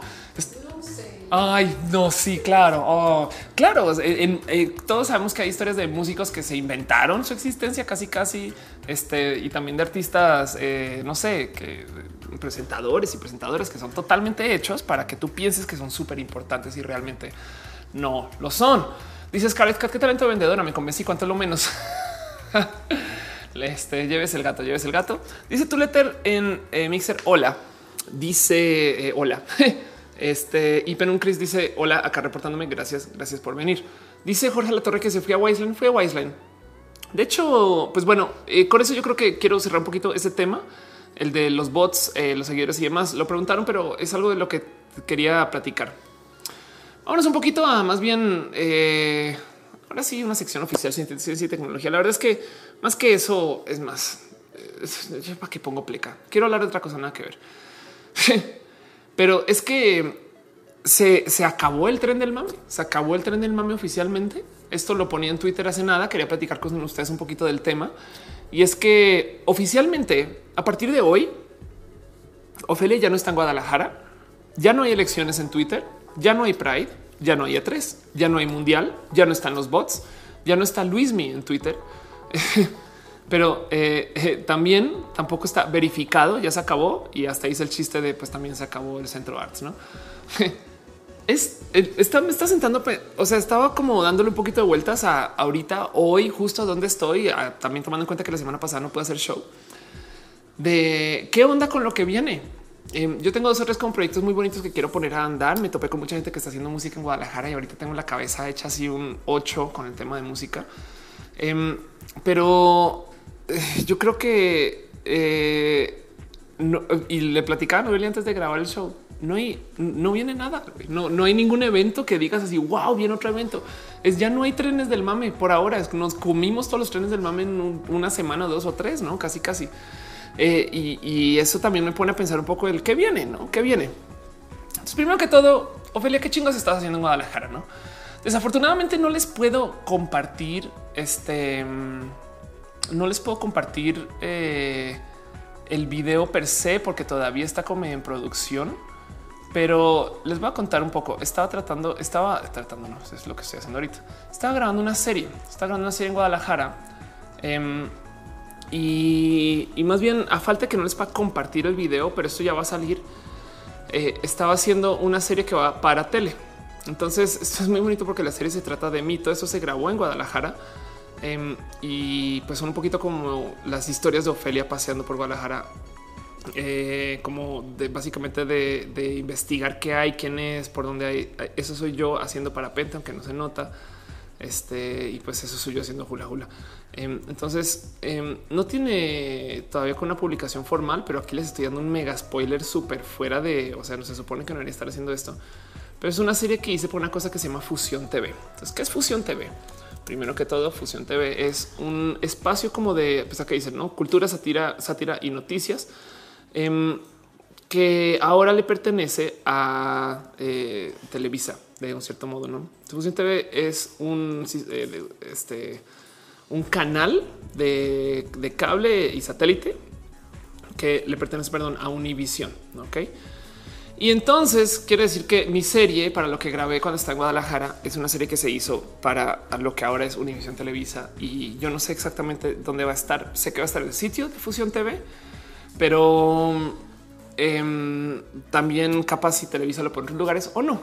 Para mí es una serie que significa e importa mucho porque me tiene a mí de frente en algo que la neta neta es, pues en últimas algo más o menos institucional. Entonces, eh, eh, Fusión hizo un show de seis minutos cada episodio, que es nada, nada de yo paseando Guadalajara. Entonces hice 47 entrevistas en dos semanas y media donde visité absolutamente todo y traigo una cantidad de cosas bonitas que igual les quería como compartir, como literal, como medio show and tell. Em, y ya acabé de grabar. Ahora lo que queda es que se edite y se van publicando. Pregunta para tocarlos que si fue lo que hice con Dudet. Exacto, fue exactamente lo que hice con Dudet. Ya cerré, ya volví a la Ciudad de México Em, me ofrecieron, está muy chistoso porque por haber estado en esa serie, luego me llegó chance de estar en otra serie de Televisa actuando. Em, para el cual, para la cual ya simplemente no pude llegar porque tenía que haber estado ya trabajando desde la semana pasada y seguía. O sea, justo güey, no hay, no hay papeles de actuación trans y de repente dos, no hacía el tiempo. Entonces, qué pedo. Pero eh, también me ofrecieron estar en un comercial Entonces eso puede que funcione. Ojalá, ojalá. Es, un raro momento como de es neta que me están ofreciendo estos chances y pues sí, un poquito, ¿eh? ¿Qué, qué, qué, qué, qué, qué, qué, qué, qué? Sí, yo sé, yo sé, Matu, que tú también puedes ser talento y puedes estar en estas cosas. Eh, dice Frank Cruz que si va a estar en YouTube. Lo más probable es que no, eh, pero yo me aseguro de, hacerlo fácil de conseguir. Ok, ella es 3170 dice el Tom Holland de, de Fusión TV. Ojalá. Em, y, el cuento es más bien qué hizo Dudet con, con esta serie. Ella me ayudó a que se ejecutara. Em, la producción la hizo una persona que con quien hablo desde hace mucho tiempo, que se llama Felipe Ibarguen, que le tengo mucho cariño. Em, ¿Qué onda, gato? ¿Qué? Ajá. Ya sé. Nada más que me mira y me dice, hey, ¿qué? Sí, sí, sí, no, total. A ver, gato, ¿quieres saludar ahí dos segundos? Sí, sí, señor. Sí, señor. Tú también puedes actuar para tele. Hola, buenos días. Yo soy Carlos el gato. Sí, ¿qué tal, Carlos? Sí, pues vengo aquí nomás a decirle que cuando usted hace su show en la noche hace mucho ruido. Oh, no se preocupe. Voy a tratar de hacerlo entonces un poquito más temprano. Ok, perfecto. Si no le voy a cobrar, entonces más le va a hacer problemas con su renta. Las historias que se me cruzan, no? Este dice Meli Gómez, ¿cuál es el color enemigo de hoy? El color enemigo de hoy es este marrón, creo, marrón, como el color de los memes, algo así. Este yo, porque no me regué. Aquí está café, el café, el color de tu meme, café, el color de tu meme es el enemigo de hoy. Em, entonces, pues sí, justo estaba haciendo eso y miren, nomás les quiero, saben que les voy a compartir un par de cositas de todo lo que hice en Guadalajara. Ahorita quisiera hablar de otro, de otro tema relacionado con esto, pero no más para que para este eh, como compartirles un poquito como mis recordatorios de Guadalajara, porque primero que todo conocí a Gis. Gis es un monero. Em, Sale bien. Ahí dice Gis. Sí, claro. Es un monero. Se hacía caricaturas de estas de como de periódico, no noticiero, no sé qué. Y tiene este libro que se llama Gis Sexo. No, eso sabe la reina. Esta cosa es primero que todo es lo más divertido del mundo porque es un caricaturista que está haciendo em, pues de, de plano está haciendo no por ley. Entonces ahí no se ve. No vamos a, vamos a poner la otra cámara para que puedan ver este a todo lo que da. Este es un falo, un falote. Este y las cosas que hay en este libro, la neta, neta, es que güey me rebasa. Es, como eh, Y pues bueno, de lo divertido es me lo da, me lo da, está firmado. O sea, tiene que este es un monero de no de caricaturas. Me lo da, está firmado para Ofelia y este dude tiene sus genitales, güey. ¿no? Entonces, la firma más divertida que va a poder dar en algún espacio. Em, y His también, esto donde lo puse ahora, chan, chan, chan, lo habré puesto por acá. También me lo firmó Trino, que ese también puede que más personas lo conozcan. Para la gente que trabaja o sabe de Kueski, estoy mostrando las nachas de Batuno. Sepa de Kueski, me robé uno de estos estando allá. Em, perdón, me regalaron este bolsito que está muy bonito. Eh, dice: No te interesa que es muy propio de His. Exacto. En Talentland me robé un catálogo de todo lo que pasó en Talentland. Espectacular. Eh, ¿Qué más tengo yo por aquí que sea bonito de mostrarles a ustedes? Aquí está la firma de este también. Me lo guardo y me lo llevo al corazón. Ofelia, soy tu padre, dice Trino. Ok. Dice Liz Jordan y pum, la desmonetizan. Exacto. Sí, yo no, sé qué hice mostrando eso. Imagínense que estuve eh, siendo host de un open mic que básicamente es eh, donde vas a presentar comedia y no sé qué lo habla. Entonces me guardé la hojita. Esta es una lista de comediantes que se presentaban en el open mic y esto es en la vaca de Troya que es este, este lugar donde haces stand up en Guadalajara. Un poquito, no, de hecho, debo tener unas fotos por acá de esto. Vamos a ver si las topo con más o menos alguna suerte de facilidad. Eh, agrupar por, vamos a decirle por qué, qué gato, qué, qué, qué. Sí, ya sé, ya sé, ya sé, gato, ya sé. No, no, señor, ya se fue con la bolsa el gato, güey. Ay, Ofelia, ¿por qué eres tan desordenada con tu preparación de show? Pues bueno, el caso es que estuve así justo en la vaca de Troya. Esto fue muy divertido. Esto lo, para los que lo vieron en, Instagram o en Twitter también eh, me pueden preguntar qué es exactamente lo que se prohíbe ahí. Pero em, en la vaca de Troya es que creo que no grabé videos ese día. Quizás por eso es que no encuentro nada o fotos. Tampoco me tomé fotos. No puedo creer. Pero pues el caso es que subí a hacer stand up y mm, estuve presentando los stand uperos. Fue muy bonito y pues me quedé justo con mi listita. No, eso pasó. No saben lo, complejo que es manejar esa lista, güey, con la cantidad de gente que se la pasa peleando por eso. Luego estuve con Crafting Geek, que en su momento alcancé a ser su manager de la mendiga. Hoy en día Crafting Geek, o sea, Liz tiene como ya creo que más de 9 millones de suscritos, como 7 millones en su canal, algo así. Eh, y con Liz eh, hice esto. Me quedé con eso. Es un teléfono. eh, ¿qué, ¿Qué? ¿Cómo que un teléfono? Ahí, dice. Dice para off. Em, y entonces le dije a Liz eh, de Crafting Geek, porque tú nunca sabes cuando igual en algún momento tienes que poner una llamada. Sí, bueno, bueno, bueno, sí, con Liz, por favor. ¿Dónde está? ¿Dónde está? Exacto. Dice Skychar, está prohibido hacer un 4, es posible. Em, ¿Qué otras cosas hice? Estuve para los que ubican en eh, el espacio de Makers de Guadalajara y de plano, literal me la robé. ¿eh? Pero quieren ver algo muy bonito. Eh, esta gente trabaja con estos entre comillas arduinos porque creo que son, son casi que hechos a la medida para lo, que enseñan allá. Y no sé si alcanza a ver, pero esta, esta placa, esta mendiga dice acá. Ahí está. Makers GDL. O sea, está hecha como a la medida para sus cosas, güey, que parece wow, qué pedo, güey. Entonces eso también pasó. Como le estoy nomás para repetir un poquito, estoy dando con un pequeño tour de las cosas que vi y que recibí estando en Guadalajara en estos días. Esta también me parece muy divertida. Eh, los tapatíos se asombran que yo quiera quedarme esto como recuerdo, pero güey, es que es, es por nostálgica. Esta es la tarjeta del metro. Sí, exacto. Es una tarjeta de metro. Exacto. Sí, dice Skychart. Oh, una tarjetita. Sí, exacto. Eso, eso también pasó. Eh, ah, esto es una historia muy bonita. Esto es Alexet Jauregui, que hace también es un ilustrador. Entonces, esta es una historia muy bonita que también me la dio firmada. Y está muy chingón porque es una persona, creo que nace de una flor, pero el problema es que nace y es azul, güey. Y vive en un mundo de gente gris Entonces eh, vean esto como eh, a medida que eh, pasa como el tiempo vive como con unas tristezas horribles porque nadie como la o le acepta y de repente comienza a conocer personas de otro color y entiende que su pedo es que es una persona de la diversidad y vean eso cuando se acepta y entiende cómo vivir. Entonces me parece no sé, de estas cosas de artistas independientes que digo, güey, qué pinches bonito, güey. Dice Caro que esa historia es hermosa, de acuerdo, de acuerdísimo. Em, por ahí me colé en algún momento al Mind, donde literal hice una impresión 3D de mi logo, porque Ofelia. Entonces, pues así las cosas. Eso no me parece tan espectacular, aunque fue divertido ese día de ser y de grabar. Y para los que ubican a Memo Plastilina, em, Memo es un artista que aunque aquí está tildado como ilustrador, la verdad es que sus ilustraciones son todas hechas en plastilina. Entonces es un libro que se llama La fortuna de Berta, que es un pollo, está bien una gallina.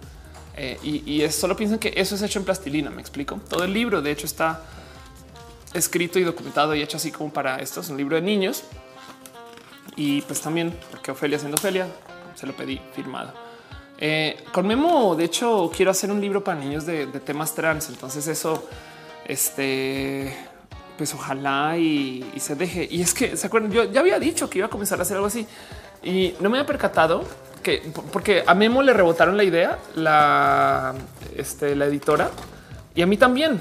Y un día está platicando con Memo ahorita le dije, güey, qué pedo, no? Qué raro que no, se animen. Y después Memo me dice, a ver, Ofelia, ¿cómo te asombras que no se animen si les estás proponiendo una historia de temas trans para niños? Güey, claro que le tienen miedo a eso. Yo, pum, no había entendido, güey. Dice el señor Friones Platón, el tren del mame está a top. Ándale, eso es verdad. Axel Medellín, aparte de hacer mi dibujo, porque es que Axel este, también ha hecho ilustraciones para una cantidad de cosas, para incluido Marvel. ¿eh? También me dio esta, esta señorita y también les faroleo este, con su firma espectacular. Y medio se ve la firma. En fin, este dice Sara, ¿cuál es el porqué de, mi logo? Mi logo que paso es este que aparece aquí de vez en cuando. Este logo me lo diseñó mi amigo Iván Ceja Em, hace muchos ayeres ¿eh? y hay una historia con eso también. ¿eh?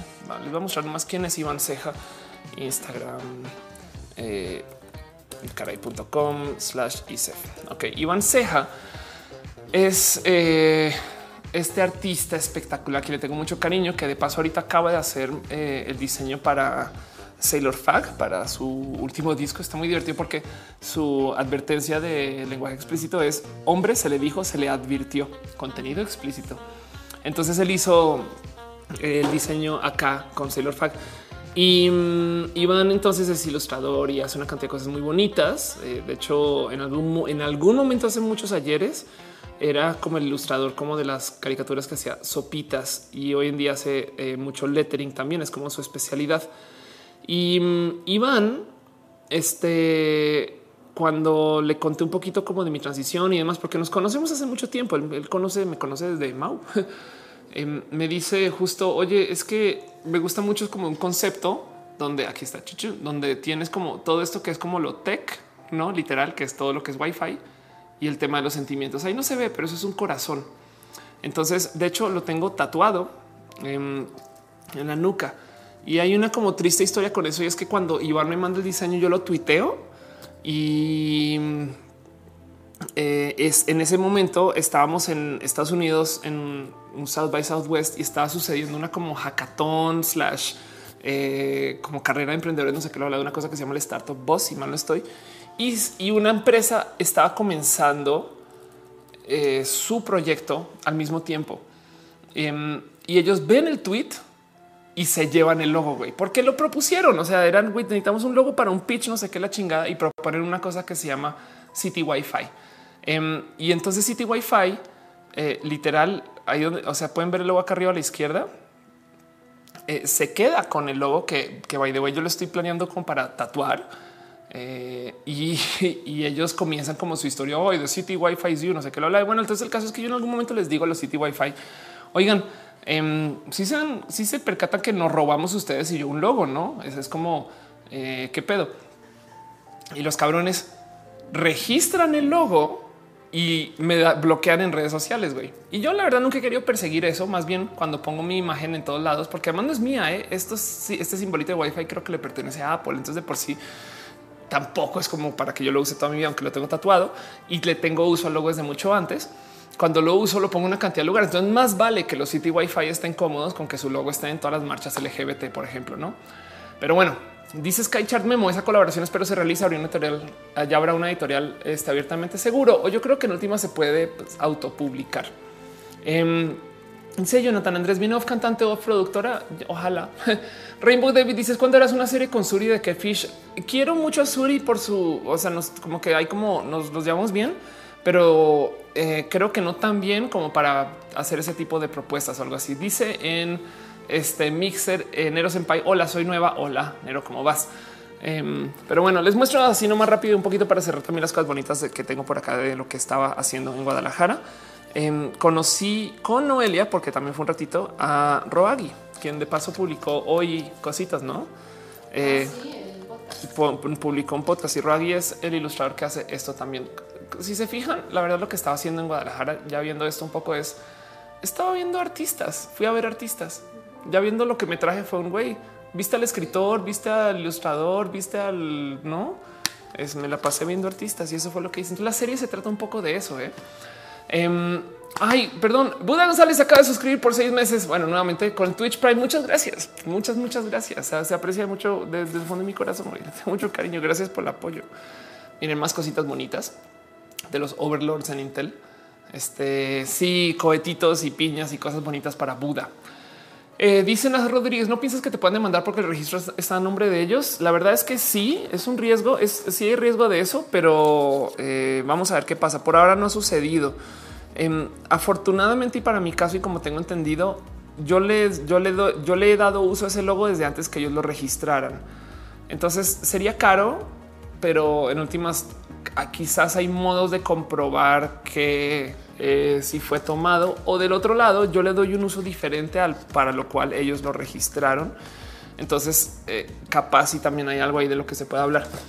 Pero como sea, pues yo lo tengo tatuado, me explico. Y no solo yo, sino varias personas. Eh, ya, hay como cuatro chicas trans que se han tatuado el logo en la nuca, además, porque les gusta el diseño y, entonces, pues no sé, eso es un poco de eh, no, yo, estoy esperando que no existan como empresa en muchos años más. Tengo entendido que no les va bien desde hace mucho tiempo y pues soy muy malvada con ese pensar. Dice Retesam, la vida es un riesgo carnala. Exacto. Dice Isaac eh, García, la suscripción de Twitch con que se celebra con piñas. esto les quiero farolear. Eh, yo creo que va a tener que mostrar en otra cámara también. Todo esto es una mega faroliza. esto es este un pin que me regaló Mimi Velarde. Pero Ophelia, ¿qué chingados es Mimi Velarde? ¿Qué pedo? No sé qué, Lola es que pues Ofelia también estuvo viendo en Instagramers y fue muy divertido conocer a una persona influencer Instagramer porque traen una visión completamente diferente de lo que es el hacer contenidos. Me explico. Ay, pues ahí está el pin justo. Em, y Mimi, ahí donde la ven, hace este tipo. O sea, es cuando la conozco, ya me dice: Sí, yo le tomo foto a comida. Y yo, así de ah, ok, pues como toda la gente en Instagram, no voy a su cuenta y digo, ah, no, se retiró lo dicho. Güey, están muy pinches elaboradas sus fotos, güey, pero es muy bonito. Tiene una cuenta, lleva una cuenta muy bonita y a hablar de mucho, mucho cariño por lo que hace. Y pues ya en cosas absurdas de eh, estuve visitando también emprendedores como Bill Pocket y les pedí prestado. Este es un dispositivo que es un lector de tarjetas de crédito para se los pedí prestado para una demo en, la serie, no como que oigan, me lo puedo usar, no sé qué. Lola. Y Ofelia no tuvo ningún problema con robárselo. Entonces soy oficialmente cleptómana por tener esto. Gente de Bill Pocket no me odian. Eh, este está bonito. Entonces me lo quedé por eso, no? Este dice Skychar, eh, eso no es comida, eso es arte. Ándale, exacto. Dice así, say Duanqui, qué bonito pin, está espectacular. Búscalo en la cuenta de Mimi, em, porque ahí está. Otra cosa muy bonita que me robé esto, Noelia me va a odiar cuando las comience a usar. Em, pero es que conocí a gente que tiene, son, son cucharas cascabeleras. Entonces este, son instrumentos. Ya, llama tú lo desperté, no? Perdón, entonces eh, me la robé, pero de nuevo, no? Felia siendo Felia me la robé y les dije, eh, o sea, les dije me las llevo y fírmalas. Entonces, pues son pequeños cascabelitos para esta gente que hace como este como son cubanito que toca, está tocando música y de repente se rompe así a tocar con, cucharas. Fue muy bonito y, me dieron clase de eso para la serie. Entonces, pues bueno, esas son como las cosas que tengo. Va y viene. Ah, se me olvidó la cosa más cabrona de todas.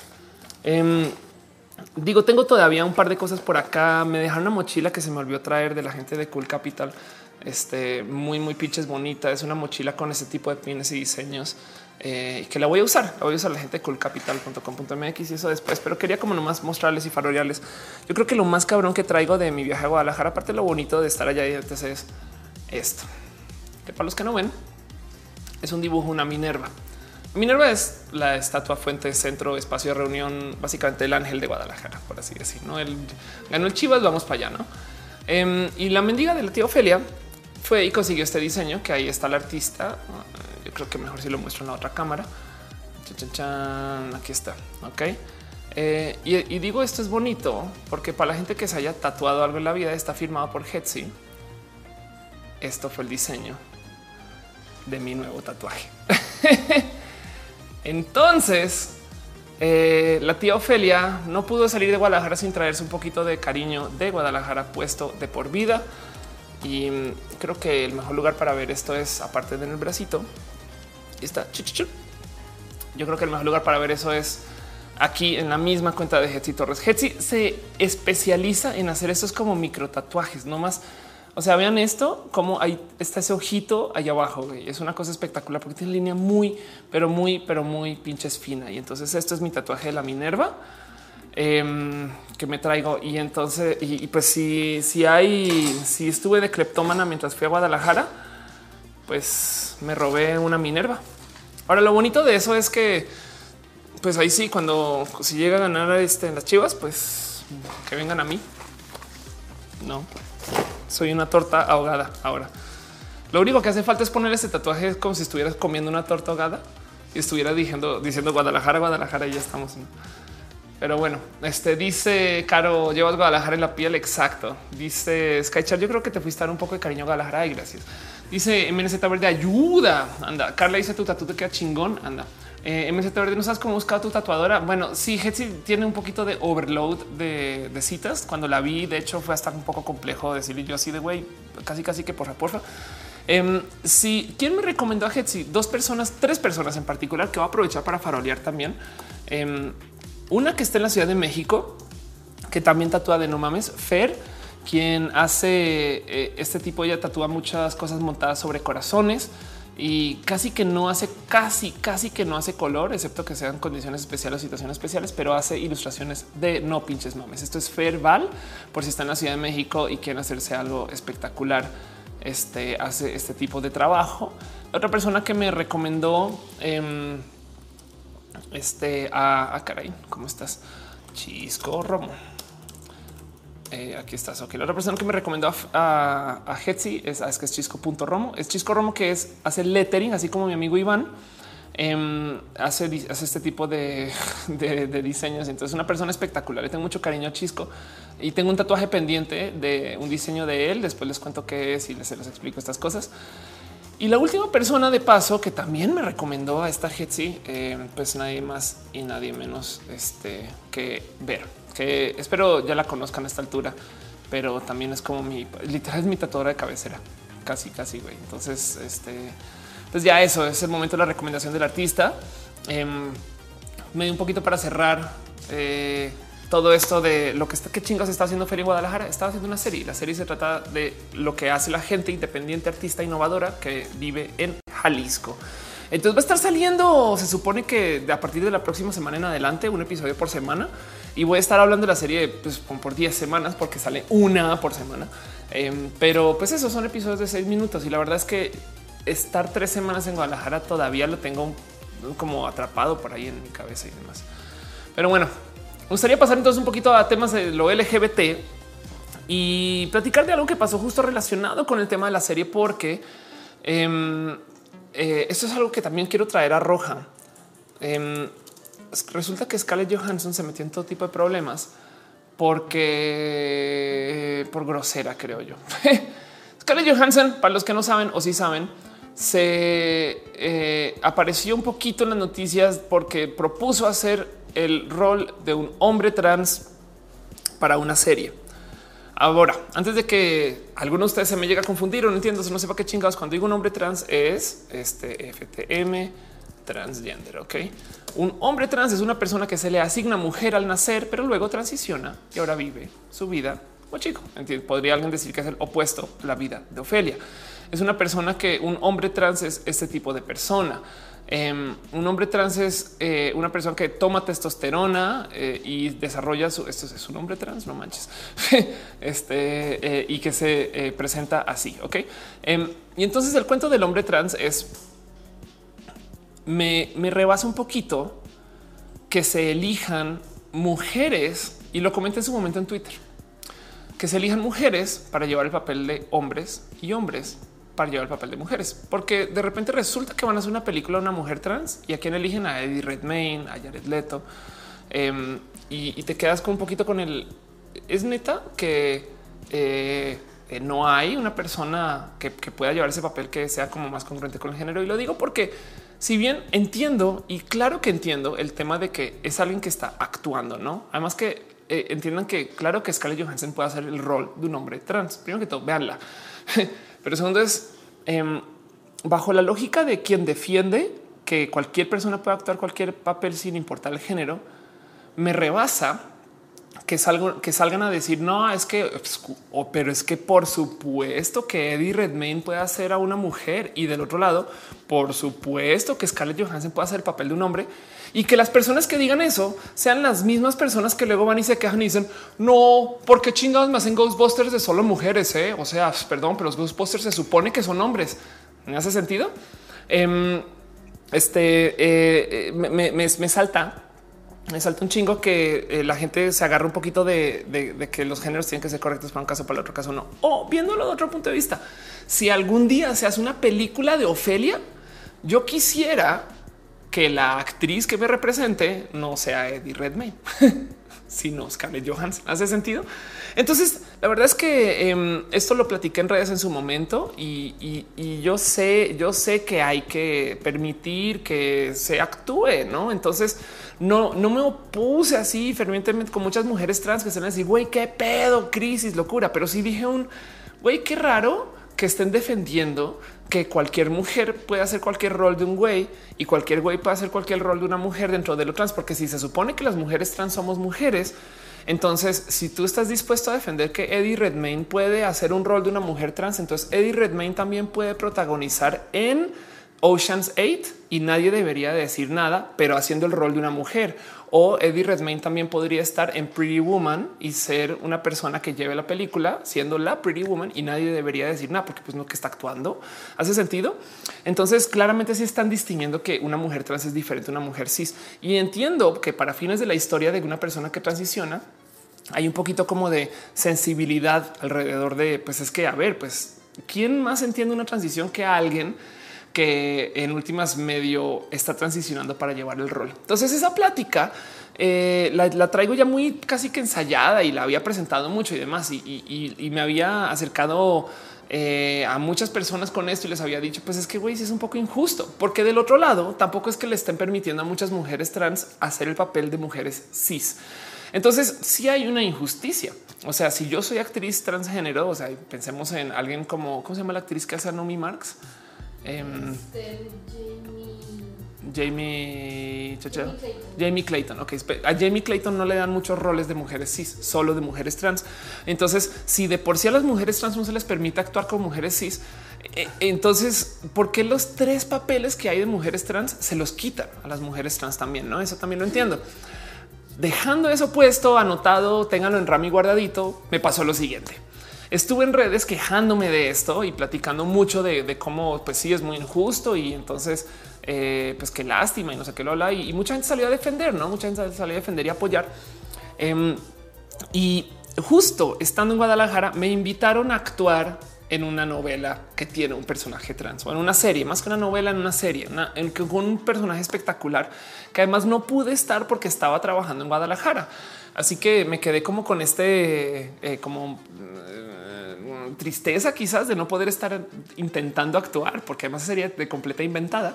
Em, y, en lo que estaba negociando con esta gente le dije, pero igual te quiero ayudar a ver si te puedo proponer a otras actrices trans que te puedan ayudar. Entonces le comencé a aventar nombres a este güey y castearon algunas de estas viejas y la verdad es que ninguna quedó. Me decían es que es que no llenan, es que no, no presentan, no tienen el look, no sé qué, o no son capaces de actuar bien. Y, la neta tampoco es como que y me decía, pues pásame más nombres, tírame, aviéntame más nombres. Eh, y yo me quedaba pensando en, güey, es que no hay cinco mujeres trans actrices, no hay, güey. Y, las que hay todas son eh, de 40, algunas como yo, 35, 36, ¿no? Es como tampoco hay mujeres trans actrices jóvenes.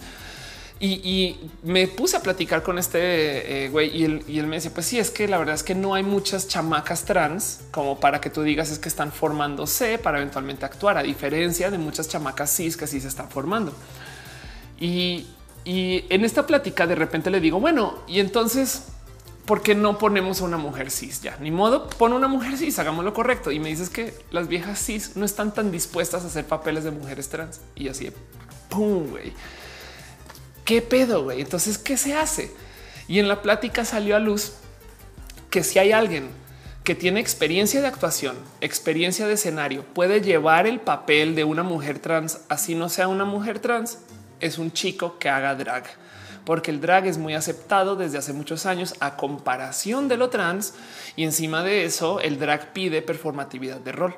Entonces las dragas resulta que son buenas mujeres trans y se les permite actuar que sean mujeres trans. Y me voló los sesos esta plática porque llega a la conclusión de pues sí, güey. Y además ahí sí vas a encontrar güeyes que van a querer actuar.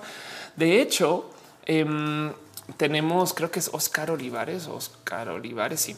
Tenemos a un actor que eh, fue eh, nominado a los Emmys. Eh, aquí está así. Fue nominado a los que estoy, creo que estoy casi segura que es Oscar Olivares. Em, pero tenemos un actor que fue nominado a los a un Emmy em, mexicano, Oscar Olivares, y ahí donde lo ven, Oscar Olivares, este realmente hizo el papel de una mujer trans en Club de Cuervos. Entonces, este aquí está eh, Susanita en Club de Cuervos. Esto es, esto es aquí está Oscar. Eh, y eso, este, pues sabe, es como un güey. La neta, esta es una persona que está actuando, que puede llevar el papel de una mujer trans, no es trans, de hecho hace drag. Y va en contra de todo lo que yo dije en redes sociales, no como que tuvo un momento de ching, güey, qué pedo con que esto simplemente no puede ser así. No, no supe solucionarlo, no encontré cómo. Así que, pues, una de las cosas que me decía Noel en su momento es claro, es que hay que solucionar un problema sistémico de la formación de las mujeres trans, no en general. O sea, el motivo por el cual ahorita no hay es porque no se les ha dado chances antes. Entonces, como no se les da chances, no puedes mágicamente hacer aparecer a muchas viejas trans. Dice hija que Monserrat Morato le está diciendo, señora, si no le dan escuela ni oportunidades donde las vas a encontrar formadas, no es como la serpiente que se come la cola, un poquito como el cuento de los becarios que dicen estamos buscando a personas que sepan de programación recién graduados con 10 años de experiencia laboral. no, algo así. Eh, este dice Baco, yo estudio teatro y conozco actrices trans. Qué chingón, qué bonito. Desafortunadamente para este caso, este papel eh, ya no, ya se fue la oportunidad, pero, pero me quedó todo este diálogo, me quedó un poquito este sabor de boca de es que si es jodido, si es difícil. Ahora, si os voy a decir algo, en el caso de Scarlett Johansson en Estados Unidos, donde sí hay actrices transformadas, donde sí hay actores trans, hombres transformados también. Creo que en este caso eh, sí fue eh, un poco más em, quizás este eh, presente el tema de Scarlett Johansson, porque además el cuento es este. Le dicen a Scarlett Johansson originalmente, oye, ¿qué pedo contigo, güey? Que le vas a quitar el papel a una vieja trans, ¿no? Piensen ustedes que esto es como si de repente dijeran es que necesitamos un actor mexicano para una película de acción para The Born Mexicana así, eh, este, donde hay un nazi que vive en México y entonces Born lo tiene que perseguir y los hay, los hay. Em, y, resulta que no hay ningún actor mexicano que puedan contratar. Entonces consiguen a un actor gringo y lo mexicanizan, no? Y después se defienden bajo el pues es que está actuando. ¿eh? O sea, actuar es actuar. Y es de no mames, güey, actores mexicanos que bien pueden hacer ese papel. Eh, el cuento es este, em, porque además Scarlett Johansson también recibió un poquito de, queja con su papel que presentó en este em, caray en Ghost in the Shell. Eh, justo porque el cuento es, le decían a ella, es que sabes que te estás apropiando un poco de una cultura que no te pertenece y no entiendes. Y entonces Scarlett Johansson sale y no tiene ningún problema con decir, güey, yo no los vi ustedes armándola de pedo con que Jared Leto haga un papel trans. O sea, ahora de repente yo no puedo hacer nada. Váyanse la chingada. Así, güey. Grosera, seca, le valió gorro, cero, cero, cero sensible con actrices trans diciéndoles qué pedo. y se vio muy mal, se vio muy, muy mal. La verdad es que em, respondió como casi, casi que de reflejo. Em, y, como que sin entender el tema, no sin, dar un güey, eh, sé que me están dando el rol de un hombre y yo creo que es un bonito reto o algo así. Me explico o entiendo que los hombres trans, no sé qué, lo habla la, verdad es que a mí me parece que es hasta peligroso el dejar que un hombre lleve el papel de una mujer, en el caso de una persona trans, porque hay muchas personas orates en la vida que insisten que las mujeres trans no son mujeres. Entonces, si de repente ven que en Hollywood un güey está ganando el Oscar por hacer el papel de una mujer trans, lo que está procesando en el interno de su cabeza es, pues claro, porque realmente por dentro son hombres. ¿Hace sentido? Entonces, eso, eso es tema. Y, de nuevo, como se trata de una transición, hay gente que me ha dicho a veces, bueno, ¿y qué haces entonces con los, las escenas del inicio de la película cuando sí es güey? Pues sorpresa, hay actores hombres que puedes contratar para eso. Y lo digo porque bajo esa lógica, todo Luis Miguel hubiera tenido que actuar la misma persona. Y pues no tienes un actor para cuando es chamaco y tienes un actor para cuando es mayor. Pues lo mismo cuando una persona transiciona, güey. Em, entonces, eh, insisto que es hasta como peligroso eso. En el caso de Scarlett, eh, ella lo comentó como con mucha grosería, literal. No, ella se presentó muy seca eh, y, casi que poco sensible al tema trans. Pero admito que puede ser muy jodido conseguir a alguien que lleve el papel si no hay talento trans para llenar el espacio, no? Porque de, nada sirve pelear para que nos den papeles como personas mexicanas si no hay actores mexicanos que den el ancho. ¿Hace sentido? Em, dice Monserrat Moratoya medio brutal contestar. Al menos se retiró el papel. De acuerdo. Dice eh, Jess, le tiran mucho a la mamá. Puede ser. Dice este Kokoro hay algún día deberíamos hablar del bonito personaje de único en Glee. Anda. Eh, Tania Torres dice yo, yo hablo vida, soy. Dead Quintas dice por qué se quejan tanto con que si es trans o no. Al final de cuentas son actrices o actores. Pues porque hay muchas actrices trans que no les dan chamba. Ese es el punto. Esa es la batalla es un eh, eh, eh, danos, es, es un poco de la verdad es que quizás el argumento acá podría ser apropiación cultural. es alguien que no entiende, no sabe, no vive haciendo algo que sí, pero bueno, parece chiste. Todos los actores están actuando y, el caso es yo estoy perfecto. Ojo, ojo, yo estoy perfectamente ok con que un hombre cis haga el papel de un hombre trans. ¿Hace sentido? Scarlett Johansson iba a hacer el papel de un hombre. Em, me parece un poquito más sensible con las complica con la complicada vida de la gente trans que pongan a un hombre trans para el papel de un hombre y una mujer, perdón, a un hombre cis para el papel de un hombre trans. Y una, es, es de nuevo, si vamos a hacer una película de Ofelia, la actriz que representa a Ofelia no tiene que ser trans. Sería muy bonito. Alguien como Paris Bang Bang, por ejemplo. Pero bueno, la actriz que representa a Ofelia, que tampoco es trans de paso. Eh, no, pues si vamos a hacer una película, eso es un chiste. Si vamos a hacer una película de Ofelia, se haría, se me haría espectacular que una vieja represente el papel de Ofelia. Me explico. Em, y, porque en últimas comunica que yo también soy vieja. Y eso es, eso es como lo que me salta toda esta discusión. Pero admito que hace falta talento trans y eso em, se llenará con el tiempo. Esperemos que quizás más adelante tengamos a más personas trans que estén dispuestas a llevar esos papeles o no. El caso es eh, Odette Salmon dice entiendo por qué se quejaron tanto por la actuación del actor de la chica danesa. A mí fíjate que no me gustó la chica danesa Odette. Em, tengo un video también en mi canal donde hablo de cómo es una película horrible, pero hay que verla. Soy fiel proponente de que está bien que tengamos soluciones a medias para problemas en vez de no tenerlas. O sea, prefiero tener una chica danesa que no tener nada. No me gusta la chica danesa porque es una película sufrida. Es como eh, este, la, peli de, de, Dani Vega, que también es una peli triste que hace ver a lo trans como algo muy negativo. Y eso, pues, o sea, sé que hay que comunicarlo, pero, pero me gusta más como los papeles eh, donde muestran a la gente en el ámbito de lo empoderado, como en RuPaul's que muestran a las dragas como rockstars, güey, y en Love Simon que muestran a las parejas gay como pues perdón, hasta cotidianas, pero no. Liz Jordan dice la película de Transamérica con Felicity Hoffman, que también es un excelente ejemplo de cómo no hacer las cosas. Eh, Felicity Hoffman es una mujer trans que sufre mucho hasta por caminar en sus tacones. Hay como un castigo mediático a la mujer trans, em, pero, pero aún así me parece más chingón a Felicity Hoffman como una mujer trans que a Eddie Redmayne. No es eso. Eso es toda esta discusión y todo este debate. Entiendo que hay que actuar pero hay algo con el tema de la sensibilidad de comunicar que detrás de una mujer trans hay un vato y detrás de un hombre trans hay una vieja. Es de perdón, pero no es así. Eh, y eso, eso es un poquito insensible, no es más, no? Eso es Es como si quisiéramos hacer una película con eh, actores afroamericanos y entonces contratas a un gorila, no? Y es que, pues, es que por dentro son gorilas, güey. O sea, pues, y están actuando, güey, no qué pedo. Y es de si te percatas lo que estás comunicando, no es como eh, eso, no? Así es como yo lo veo. Em, como sea, yo creo que la cagada de toda la situación de Scarlett Johansson es que ella, ella fue insensible. Se le enfrentó con la historia y ella luego salió a decir, hey, pues es que ustedes bola de pendejos no me van a dejar actuar o qué pedo, no? Y es no, no, no, pero es que es por un motivo, güey. Y ya eventualmente se retiró. Así es como yo lo veo. Así se Iván que dice buenas noches, que descansen. Anda. Eh, dice Roberto Orellana, ¿qué opinas de esta película? Una chica increíble. Creo que hay que verla. Em, me encantaría eh, ver lo que viene después. Tania Torres dice she dies. Estás eh, que, que es, como un bot de poesía. Retesam dice la elección de Scarlett no será más bien como por el morbo de verla de hombre. Puede ser. Yo creo que también, a ver, miren, una de las cosas que pasa mucho en Hollywood, con, con los actores de Hollywood, es que cuando ya son muy conocidos, ellos les encanta desmarcarse de, su papel, porque llega un momento donde realmente los, los contratan por su look y, entonces ahí es cuando ves estas películas donde los actores de repente tienen una nariz nada que ver. ¿Y tú qué pedo con esa nariz? Porque ellos quieren romper con su imagen, quieren eh, salir de esta cosa que se llama el typecasting.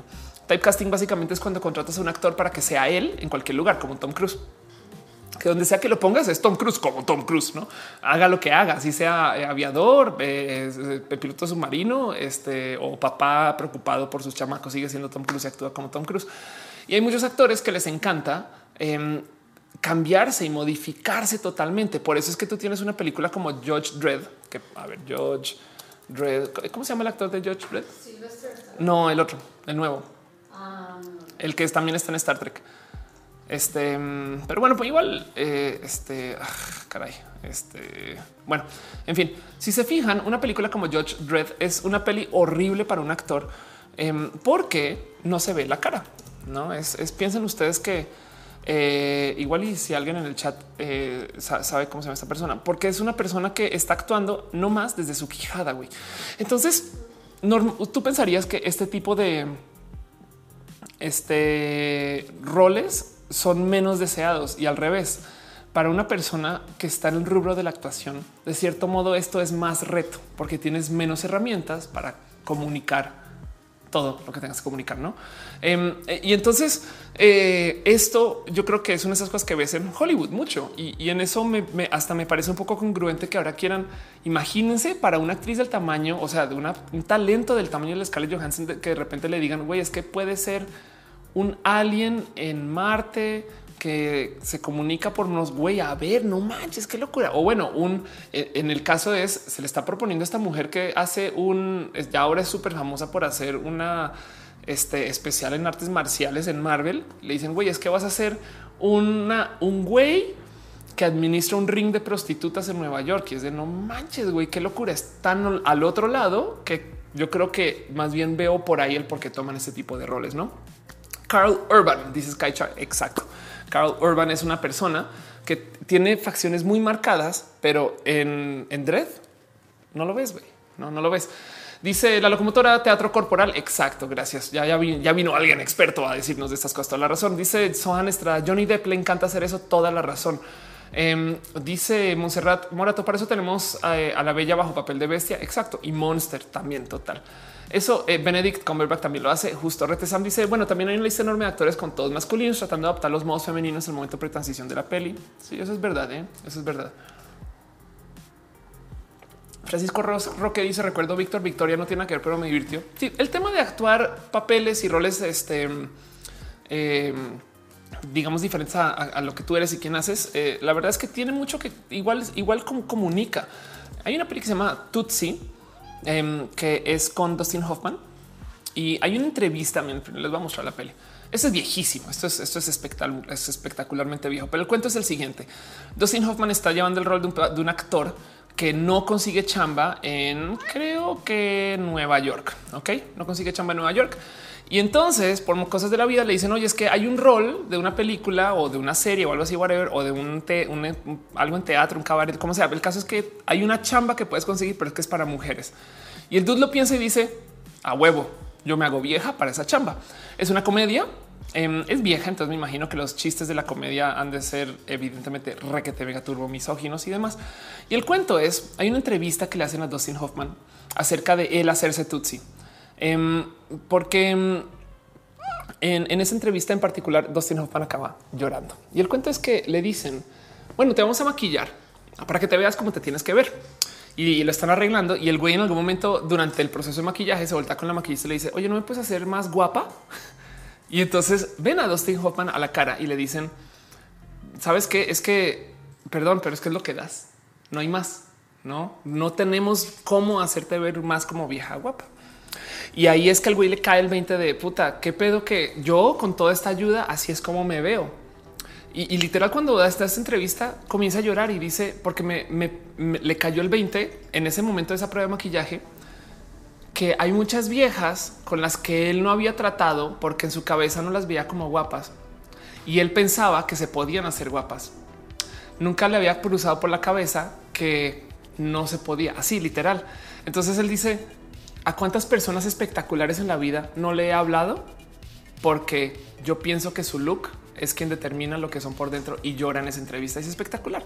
Es una, es una, es un bonito momento como de tocarse el corazón de alguien que yo creo que también ha de haber sido muy hombre para darse cuenta de estas cosas. Pero bueno, lo bonito es que toca su, su corazón para entender que, pues sí, güey, es que es que la neta, sí, el pedo del estándar de belleza de la vieja es rudo, güey.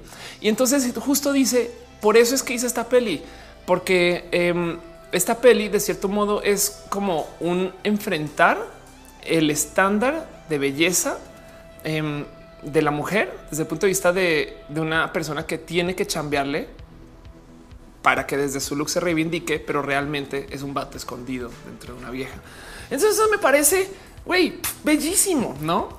Eh, y esto es viejo, esto es de los ochentas. Así que eso hay muchos positivos en el tema de que una persona que no es del género, que sea no sé qué, hay muchos negativos también en esta peli de Jim Carrey, este eh, eh, Pet Detective. Ah, en Ace Ventura, exacto. En Ace Ventura hay un momento donde buscan una persona que resulta que es trans. Entonces, eh, a ver cómo es ya, caray, ya no me acuerdo de esto, transgender, transfóbico. Sí, exacto. Caray.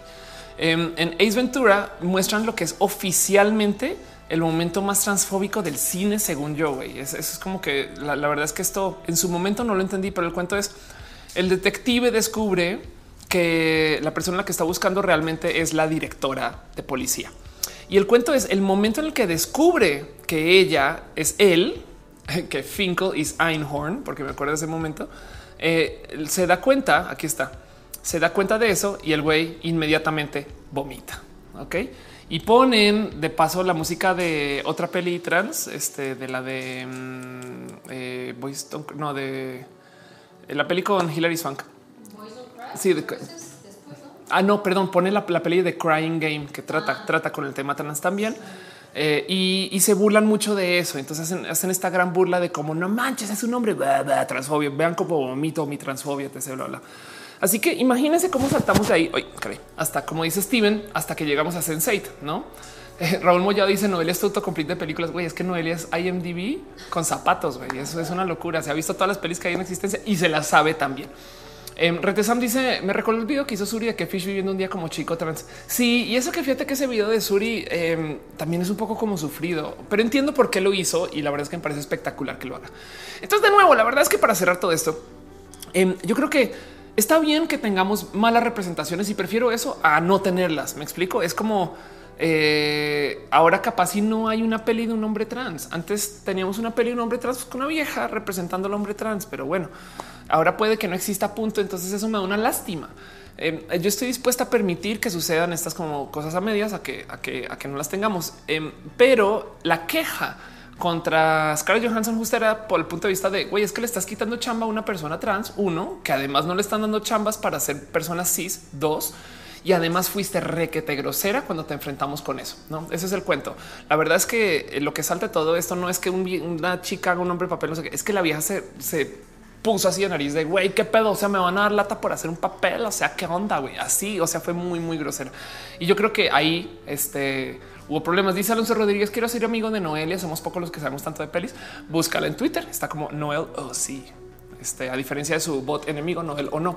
Eh, es más, los va a llevar a su. Tu Instagram tiene candadito, no, no.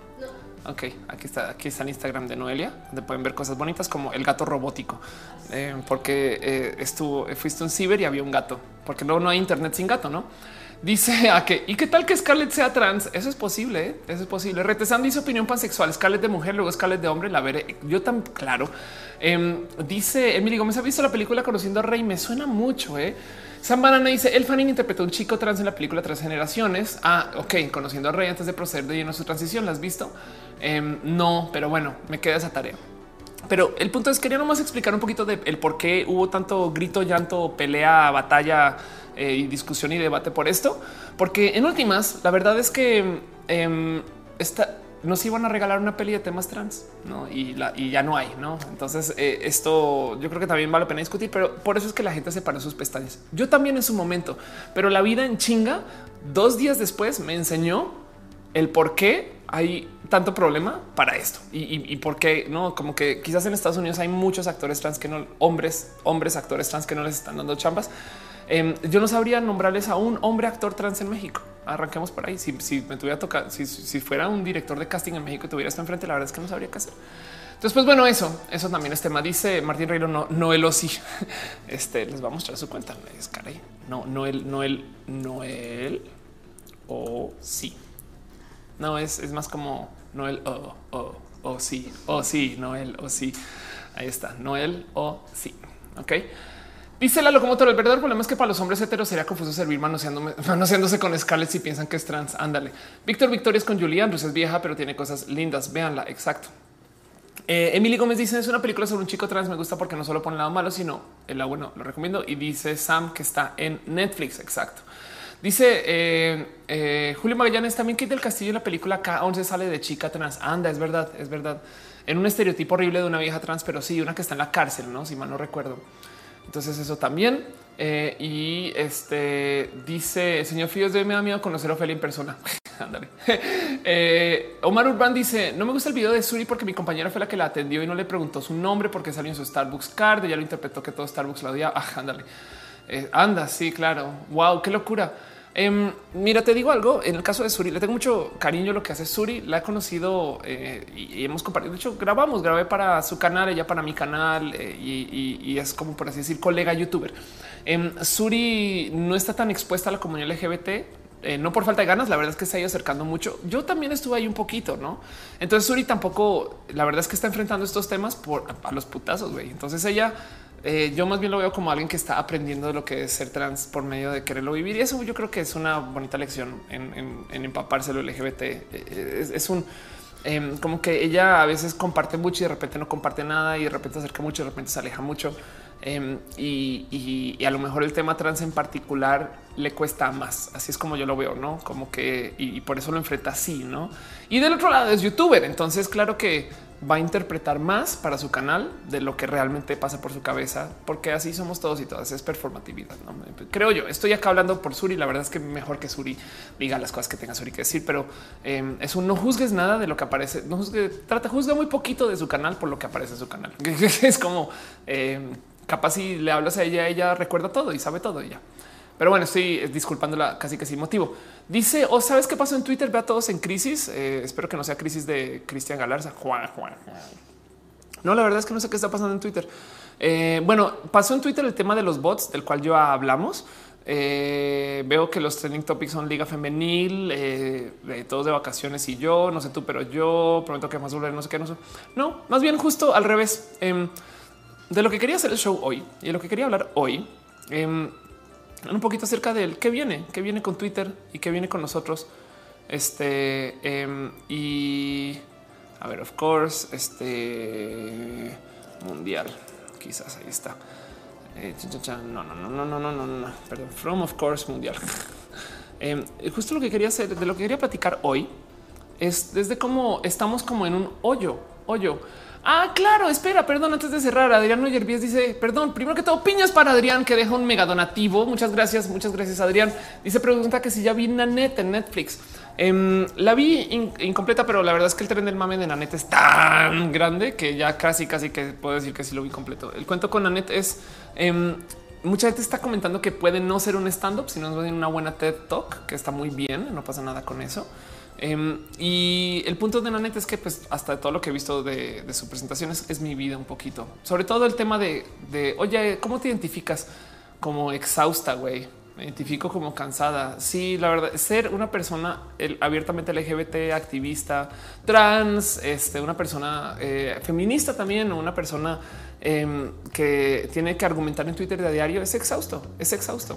En Guadalajara fui a un evento de chicas.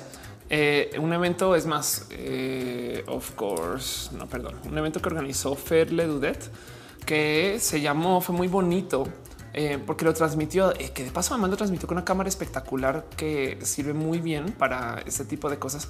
Em, se llamaba así tal cual, Bitches Get Stuff Done. aquí es donde me desmonetizan el canal otra vez por grosera.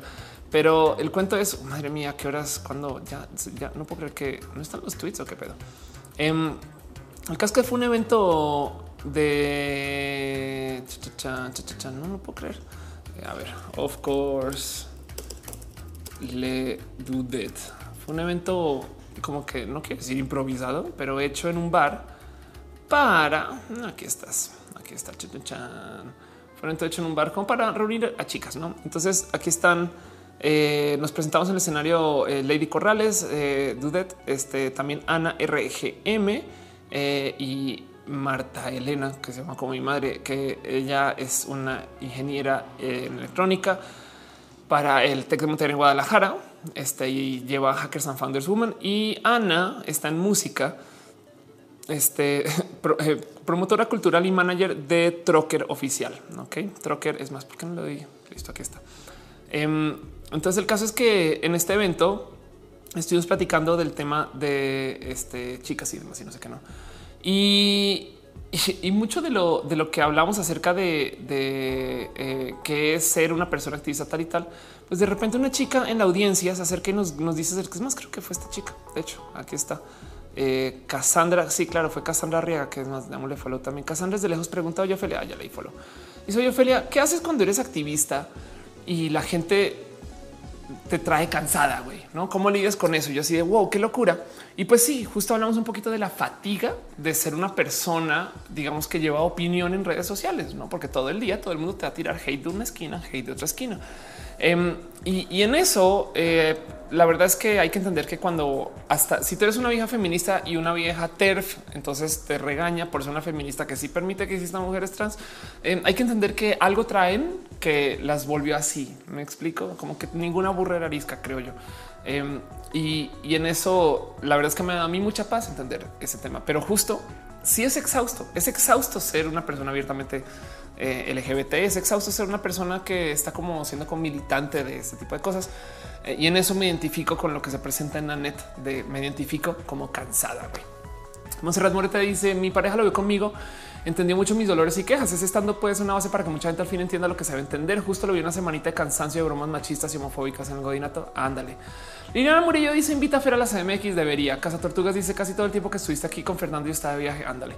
Este Fernando me está llevando a todos lados. Ella manejaba mis horarios. Entonces, pues bueno, Liliana Murillo hagan un evento acá. Las quiero abrazar mucho y personas tan inteligentes. Pues mientras tanto está el Internet y yo creo que vamos a coordinar de paso. No lo hicimos hoy. Espero que lo haya hecho Fer.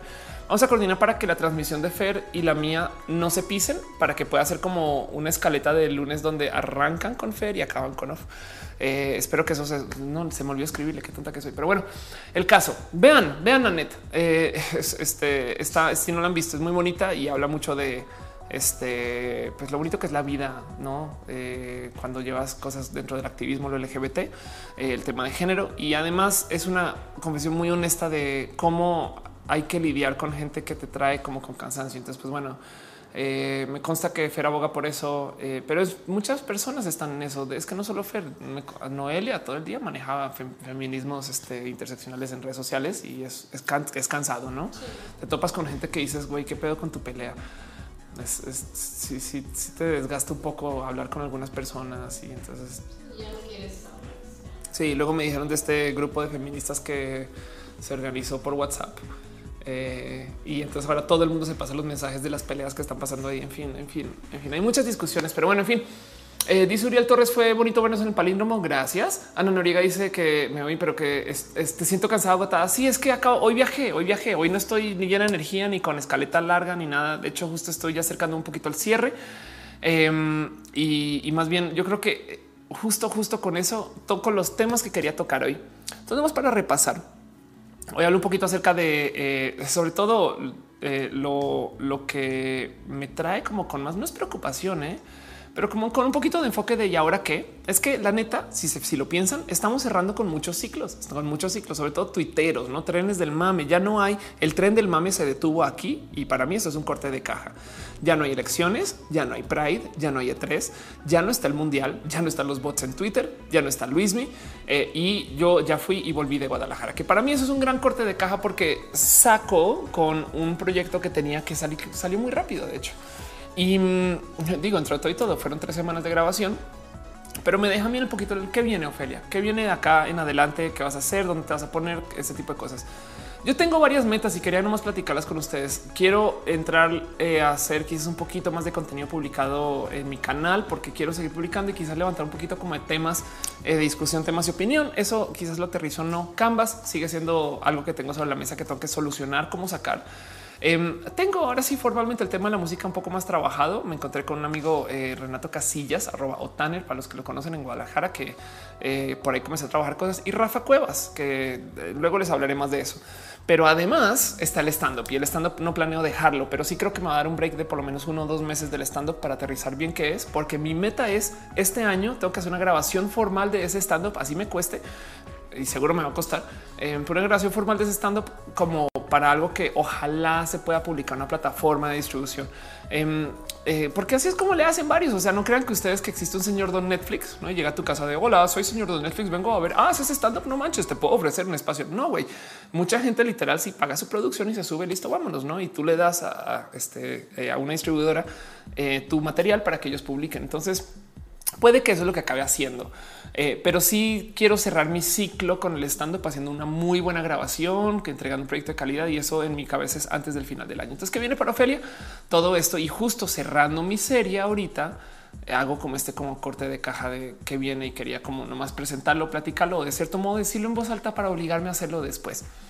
Dice Dale Caro saca la bola de cristal. El tren del mame será sobre la transición de gobierno. Es un gobierno trans. Exacto. Rete Sam dice Canvas. Eres tú. Puede ser. Roberto Orellana dice dime qué roja para rato. Sí, tengo ganas de hacer eh, roja live y roja normal. Eso también es chance. Ahí de paso, hacia noviembre ya tengo un foro donde se puede hacer roja con audiencia.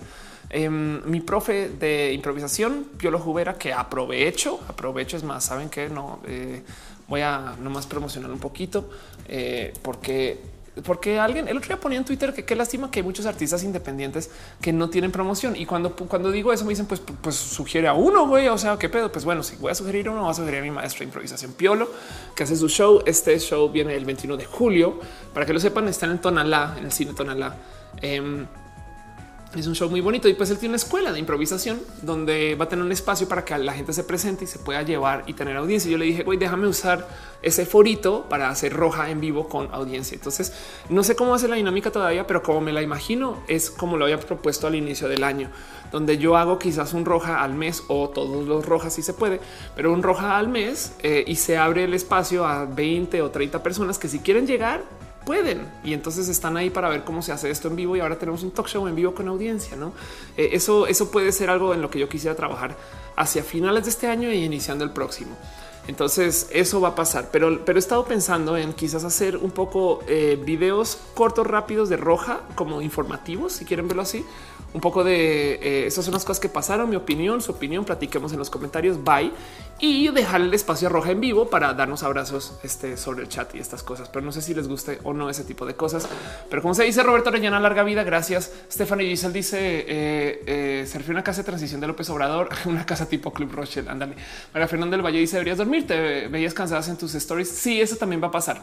Es ya llega a la Ciudad de México. Em, estoy totalmente enamorada de Guadalajara. Eh, la verdad es que siento que allá es es el espacio del emprendedor independiente. Con todo que aquí, aquí afuera hay miles de personas haciendo cosas, no? También y es que yo no he conocido mi ciudad tanto como allá, no? Pues me llevaron para una serie y puede ser un gran motivo por el cual eh, tengo una como visión como un poco más distorsionada, no? Pero bueno, eh, la locomotora dice: Me come la duda. ¿Cómo ha sido tu formación escénica desde que empezaste a aprender a hablar en escenario de eso? Ah, te cuento, Lalo. Bueno, hagamos algo, hagamos algo. En fin, esos son mis planes para lo que viene. Eh, quería hacer este episodio un poquito como tipo corte de caja eh, no más recordar que todos los trenes del mame se pararon al final de esta semana. Fin del domingo se acabó todo. güey. No queda ningún tren del mame que sepa. No, no queda, no queda. Los, la gente que juega juegos de pelea viene el torneo y ya casi, casi, casi que sepa. Y vámonos con nuestra última sección, la sección que se llama Pregunta la Ofelia, nomás porque es bonito recibir preguntas de ustedes. Aprovecho de tomar un poquito de café dos segundos y así. San Banana y Lalo me están haciendo la misma pinche pregunta de modos diferentes. ¿Qué chingados hace Ofelia aprendiendo cosas en escenario? ¿Por qué Ofelia está haciendo stand-up? Y entonces, ¿de dónde salió este cuento que dice que Ofelia es improvisadora? Ahora resulta. el cuento es este. Les voy a contar un poquito de la historia empresarial de Ofelia. Yo eh, ayudé a fundar una agencia que creo que ya no existe. Vamos a ver si todavía tiene un website eh, que se llama o se llamaba Social Beats. Y Social Beats, este, wow. Em, creo que ya no, ya no existe. Qué cagado. O bueno, ya tiene website. En fin, Social Beats es una agencia em, que igual y aquí tenemos su ex logo quizás. Eh, que fundé con mi vecino y con eh, un amigo de mi vecino que se llama Leonardo Lambertini, donde llevamos varios proyectos de comunicación digital. Muchas personas lo conocen porque fue como cuando comencé a hablar y publicar estas cosas en Social Beats mucho cariño por las cosas que hicieron en Social Beats. Acaban haciendo eh, cosas muy bonitas, acaban presentando em, una cantidad de proyectos muy chingones. Llevamos clientes muy bonitos también y llevamos marcas muy bonitas. Este es el caso es que saliendo de Social Beats, yo cambié de agencia, me fui a otro lugar. Los socios que se quedaron con Social Beats están aquí en esta fotito. Em, y en lo que en lo que yo dejo Social Beats, eh, y, comienzo a trabajar con otra agencia, comienzo a hacer contenidos con otras personas. Entiéndales, entiéndase, comienzo a hacer tengo un bracito de desarrollo de blogs y podcasts y youtuberos y no sé qué. En ese brazo em, comienzo a formar personas desde ceros. Eh, implica eh, enseñarle, por ejemplo, un proyecto que todavía existe de, lo que de lo que hacía después de Social Beat se llama Most Wanted. Em, este es un proyecto de una amiga y aquí está Most Wanted es literal un blog. Un blog es que qué, qué, chingados. O sea, Ophelia está haciendo qué, qué es un blog eh, que es un blog de lifestyle que lleva una amiga que lo llevamos espectaculares y mm, eh, la idea era formar una persona para que aprenda a hacer contenidos, no? Entonces, eh, la persona que lleva este blog sabe hacer contenidos muy bien. Ahorita está escribiendo en revistas y demás. Y en ese entonces era algo como que muy nuevo. Una amiga, mi amiga está haciendo esta cosa. Eh, otro proyecto que se llevó en esta entonces, literal, adopté a una chica que era youtuber que estaba haciendo contenidos en YouTube. Em, y le dije, vamos a trabajar en mi agencia donde yo te ayudo a desarrollar tu canal de YouTube y tú me ayudas a llevar mi agencia. Y ella estuvo conmigo dos años. De hecho, fue mi roomie por dos años y luego se fue este y comenzó su propio, o sea, más bien creció a modos de así explosivos su canal de YouTube que ya estaba andando su marca personal y es una persona que se llama nada más y nada menos que Victoria Volkova.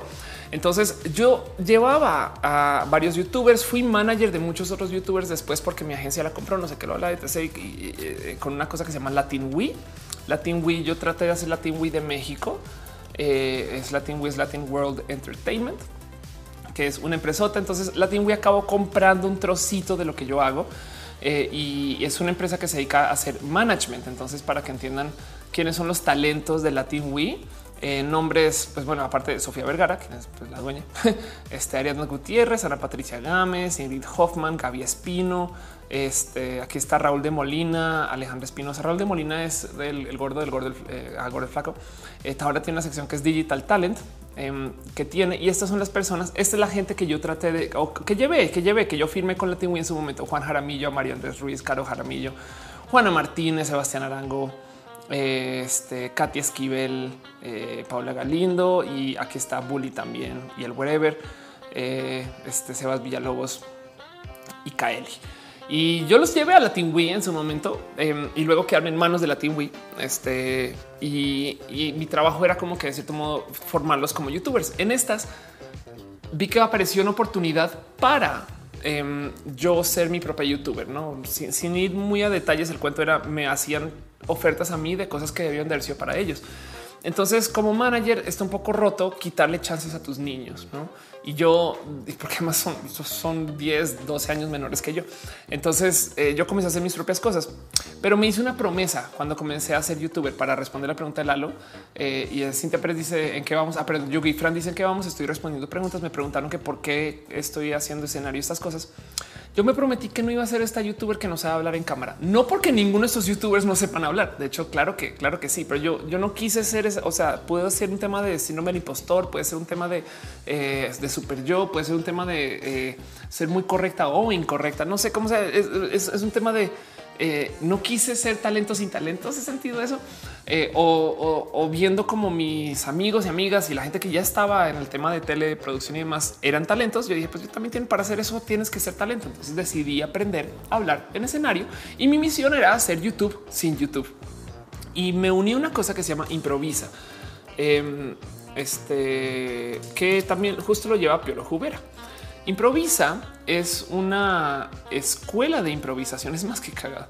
Vamos a ver, es más para que vean las cosas que se enseñan. Este es un viejo, es un tweet del 2015, pero es, es posible que, igual este, esto fue de los tweets con los que yo me uní a Improvisa el 2015. Esto es el taller de improvisación básica, donde literal dice que eh, a, partir de divertidos juegos escénicos en un entorno lúdico y bien vibrado, obtendrás herramientas que te ayudarán a generar y organizar ideas, trabajar en equipo, tomar decisiones, dar la bienvenida a lo inesperado, usar el error como fuente de inspiración, crear y narrar historias y perder el miedo a hablar en público, hacer el ridículo, quedarte en blanco, entre muchas otras ventajas y así tal cual. Piolo Jubera, como dice acá, está entrenado, este es campeón nacional y mundial en equipo individual de match de improvisación. Este y también estuvo en Second City eh, que es una gran escuela de impro. Y pues de ahí me uní al mundo del teatro improvisacional, buscando hacer comedia y buscando hacer también teatro. Eh, hice dos años un poquito de este tipo de, capacitación eh, y, y, comencé a buscar mis escenarios. Hacer teatro impro es súper difícil porque no hay obras impro, no? Y también porque requiere de mucha pinche convicción y mucho trabajo. Entonces, en el proceso me uní eh, a como el mundo de los estandoperos gracias a Kikis, que es esta estandopera espectacular, que básicamente es mi papá de escenario. Entonces soy la Kikis. Kikis es una estandopera que si no la conocen, véanla. No, ya que estoy en, etapa de recomendar eh, este talentos y personas, busquen a Kikis. Kikis es mi papá de escenario, hace un stand up de no mames y me dice, güey, yo te voy a ayudar a que te subas a hacer buen pinche stand up. Y esta mujer me lleva de no hacer nada a literal grabar con Comedy Central en tres meses. De hecho, hice en algún momento una como entrevista con ella. Este y pues le tengo así con cariño espectacular lo que hace, lo que hace Kikis. La verdad es que eh, eh, no sé, eh, fue, fue, muy, muy pinches bonito. Y lo bonito es que para el stand up hay un escenario el día si lo quieres, porque hay open mic el lunes, hay open mic el martes, hay open mic el miércoles, hay open mic el jueves. Y si conoces a los suficientes comediantes, puedes presentarte para abrirle un comediante el viernes y el sábado. Entonces puedes hacer seis escenarios la semana. Si eso no te forma como comediante, no sé qué te forma. Y además paga. Así que mientras yo estaba haciendo teatro impro, comencé a hacer stand up y eso fue mi formación de escenario. En paralelo, mientras está pasando todo esto, decidí hacer YouTube en vivo. Entonces, por eso me tienen acá. Eso también es un ejercicio en aprender a practicar, a llevar show, a organizar, a tener contenidos y demás. Unas cosas más bonitas que me dijeron cuando hice lo de la vaca de Troya no fue eh, un hiciste buenos chistes, sino fue un llevaste el escenario muy pro porque te encargaste bien de que los tiempos eh, y el nivel de risa esté constante por las dos horas. Yo tuve un momento wow, gracias. Y eso es el tipo de cosas que yo trabajo mucho. Steven dice yo que quise Manuna el trío perfecto el stand up. Ay, gracias. Manuna también hace cosas espectaculares. Em, y, entonces eh, esa es, esa es, mi preparación de escenario. La verdad es que yo traigo ganas de buscar un poco más de actuación. Este año me encontré con un actor que está haciendo montajes de obras de teatro que me dijo, eh, si quieres, podemos trabajar algo tipo eh, tutoría, donde, donde montamos una obra y esa obra te enseña. Y eso todavía lo tengo que trabajar, pero lo detuve porque me llevan esta serie ahorita en Guadalajara y la otra es, eh, pues apareció un chance ahorita esta semana que no tomé. Entonces eso también lo tengo un poquito como enredado, Lalo, y no sé exactamente por dónde hablo. Pero bueno, eso nomás para responder eh, tu pregunta. Dice Lalo, es que yo me estoy formando como artista escénico en teatro, pero la verdad no me interesa tanto teatro de cámara, sino escénico y viendo tus videos siento que es muy necesario aprender en cámara. Fíjate qué chistoso, porque yo lo veo al revés. Yo veo que es más divertido, es más, mira, es más complejo hacer YouTube sin YouTube que hacer para YouTube, porque acá hay edición, acá puedes editar y puedes sacar cosas. Entonces es mucho más fácil hacer este tipo de trabajo que al revés. Si tienes el otro, migrarlo acá es es bonito ser una persona redondeada. mi misión final era poder presentar un show en vivo sin necesitar de YouTube para eso. ¿Hace sentido? Este y ya dice Cuacarraquear, consíguete una toma de Matú este, por su pollo. Solo porque Cuacarraquear lo pidió. ¿Qué onda? Eh, dice para cuándo off en Netflix. La verdad es que se me haría espectacular poder decir una fecha para eso, pero sí le tengo ganas. En fin, dice Edja que nos vemos muchas personas en Twitch. Gracias. Dice Retesam, ya no adoptas youtubers. La verdad es que no. ¿eh? En últimas, eh, sí puedo decir que tuve una experiencia un poco compleja al eh, partir proyectos con, sobre todo con Vico, pero también porque lo había hecho con otras personas. Es como un ahora soy yo, me explico. Yo le doy las herramientas a muchas personas para que se desarrollen solos y creo que eso es un poco más bonito, porque no se trata de que yo desarrolle alguien, porque en últimas yo también me estoy desarrollando. Entonces yo tampoco tengo ese pedo solucionado. Veanlo así, como youtuber, yo soy muy chiquita güey, y, este, como talento, la verdad es que tampoco este, no, estoy llenando teatros espectacularmente grandes, pero aún así me presento en el cine Tonalá y en el Tonalá. Entonces eso ha sido muy bonito y, y solo le tengo a ustedes para agradecer por eso, porque eh, mi, mi, mi, yo creo que yo trato de hacer todo esto a vista de ustedes para que sea en conjunto. ¿Hace sentido? Em, dice Renato Matú, Matú, exacto. Dice 1122. Estoy haciendo una serie documental que va a estar muy buena. Se llama La Batalla Cultural. Van a participar varios youtubers. A María que estés, pues búscame por su pollo y solo dime qué, tipo de enemigo voy a hacer o, cómo se prepara una, porque podría ser así como muy como lencha de Temisquira, no? Este no, sí, exacto. Muy Wonder Woman. Es una batalla, se llama la batalla cultural, no? Este Baco dice la ayuda hasta Yuya. Yo creo que en este caso Yuya me ayudó más a mí. Está muy cagado porque gracias a esa, chamba, este tengo, me gané unos follows muy raros, güey. Este, este, y, todavía siguen ahí. La verdad es que pues en última sí son mis, mis colegas, no? Pero pues sí, justo hablando de, de Marianne, pues ahí está, no? Em, no he hablado mucho con estas personas y yo sé que en cualquier momento me quitan ese follow y ya. no sé, no manches, lo doy esta pendeja que bye. Este Miguel Cano dice qué sentías hacia lo LGBT antes de tu transición. Nada, güey. Yo tenía, no tenía amigos LGBT que supiera o abiertamente LGBT antes de transicionar. Güey. Eso la neta me lo castigo al sol de hoy. Y, y es parte del por qué estoy tan orgullosa de ser abiertamente LGBT, porque no quiero que nadie vuelva a criarse sin tener contacto de que existe lo LGBT. Güey. Es de, me parece una estupidez y, no culpa a mis padres tanto, sino culpa a mi falta de interés antes de transicionar. Adrián Oyervides deja un mega abrazo financiero. Muchas gracias, Adrián. Muchas, muchas gracias. Dice cómo crees que puede apoyar la política para visibilizar a la comunidad LGBT en Monterrey. Uta, Em, yo creo que hace falta, es me acaba de pasar en Guadalajara, hace falta ver banderas por ahí. Mira, si, si, si regalas mil stickers de bandera LGBT y los pegas en negocios y en entradas de lugares y en coches y esas cosas, yo creo que ya, ya comienzas a, comunicar, güey. No hace falta campañas de, banderizar, güey. no, la neta, banderizar y listo. No, eso, es, tan básico, pero pues bueno, eso dice Rekai Shikari. ¿Conoces el proyecto de 301 Plus de la Chaparrita? Sí, y te digo algo, me invitó Chaparra a estar en el video que se acaba de publicar de la gente LGBT. En ese entonces, eh, cuando se estaba haciendo la grabación, yo estaba saliendo de la ciudad y no pude grabar y, entonces eh, ella grabó con otras personas, pero, pero amo ese proyecto porque yo creo que también hay que documentar esto de cómo se hicieron los youtubers. Le tengo mucho cariño como graba Chaparrita y tiene mucho corazoncito Chaparrita. Entonces me parece muy bonitos. Por si no saben de qué chingados estoy hablando, em, es una serie que se llama, se llama 301 Plus, que está chistoso porque ya ya no, ya, ya no sucede eso, pero es que antes tú subías los videos a YouTube y mientras calculaba quiénes de los viewers eran bot y no, y vistas falsas y verdaderas, y, recibía suficientes visitas un video para ver si el video eh, se iba a contar bien, etc. Él decía que tenías 301 vistas y después de un rato te mostraba las reales.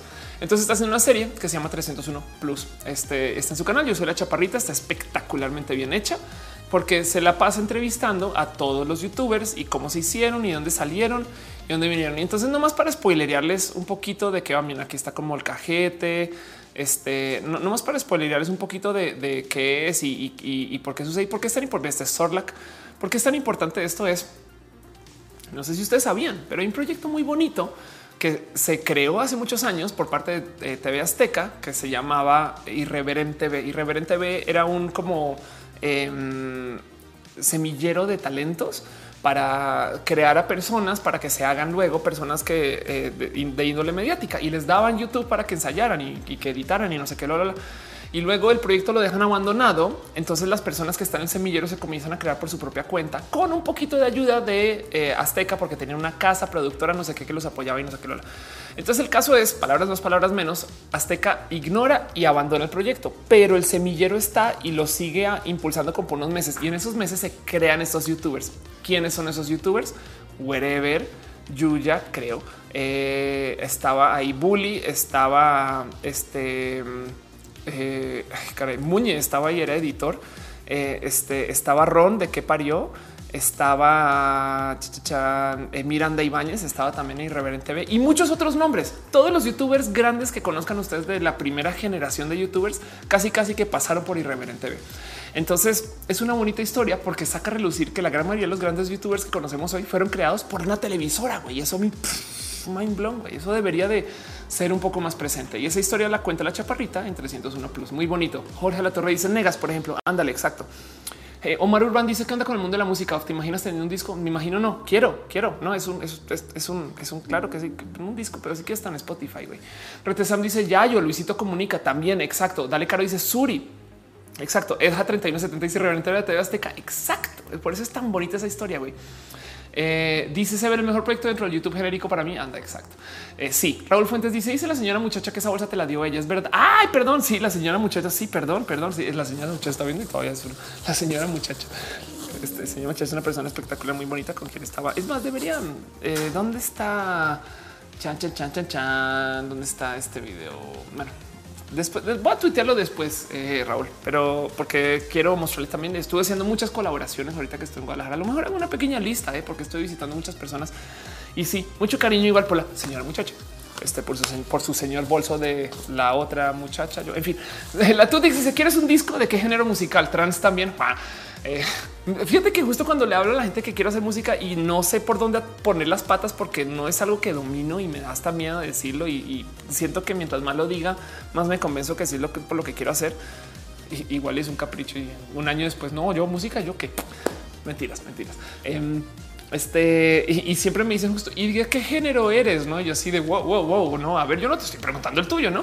Caro dice ayer me reventaron la mente como que ser un niño rata es identitario.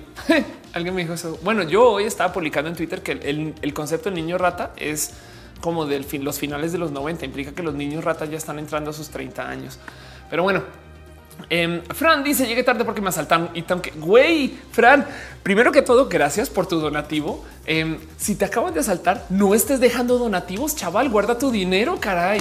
Muchas gracias, muchas gracias, muchas gracias. Eh, dices que tienes que pues, a denunciar. Mucha mierda, mucha suerte con eso. Este, gracias, gracias de verdad, gracias de verdad. Este, ya sé qué mala onda, dice Gama Volantis. Exacto. Piñas, piñas para ustedes, piñas para todos. Em, y en eso yo creo que justo ya siendo dos horas 36 minutos voy a ir cerrando el show. Hoy tuvimos un, un poquito más calmado. Entiendo por qué me salté una semana. No estuve tuiteando. Estoy también, la verdad, un poquito como baja en energías, pero es que hoy me subí un avión en la mañana y todavía tengo pendientes para el día de hoy. Así que siendo lo que es, siendo lo que fue, siendo eh, el fin de un bonito show y siendo esas cosas, creo que es hora de irme despidiendo. Muchas gracias por estar acá en este show. Fran, por favor, ve y arregla tus cosas eh, antes de estar acá. Güey, muchas gracias por venir a saludar. Besitos y abrazos y cariño, pero descánsale.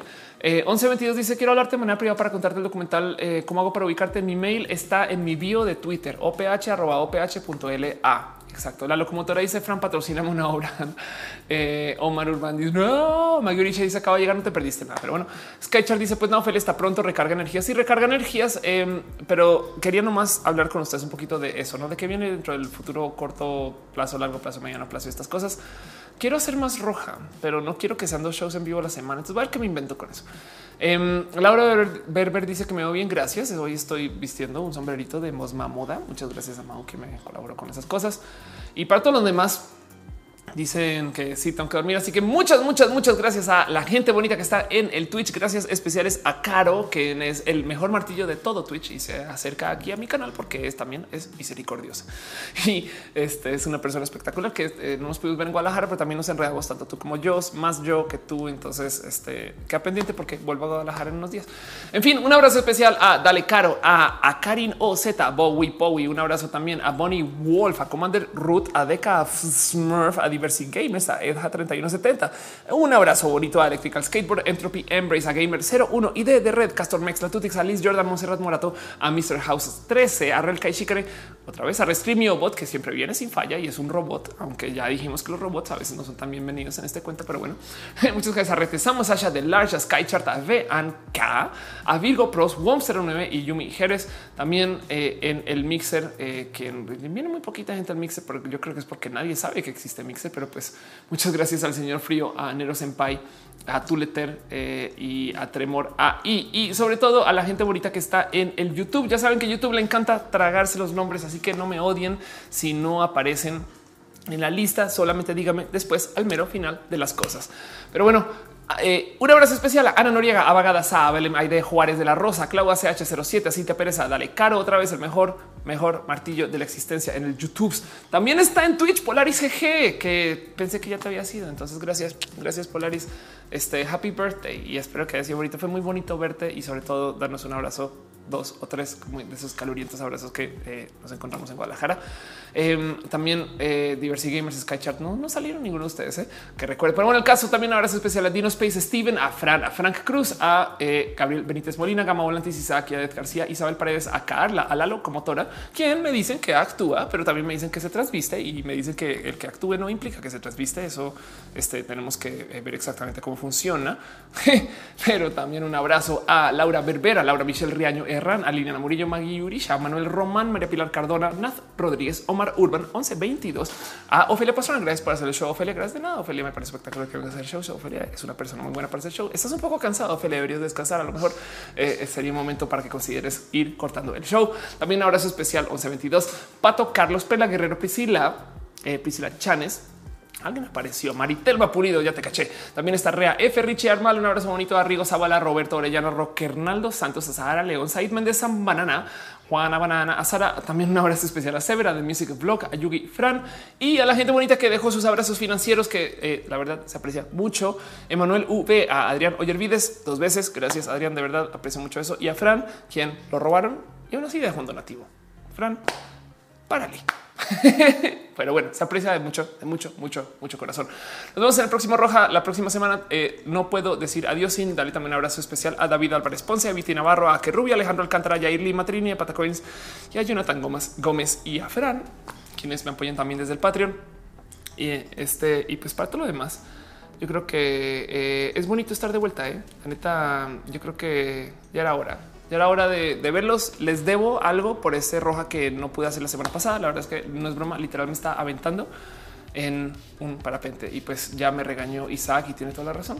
Muchas gracias a Noelia, quien está acá aguantándose que yo haga show.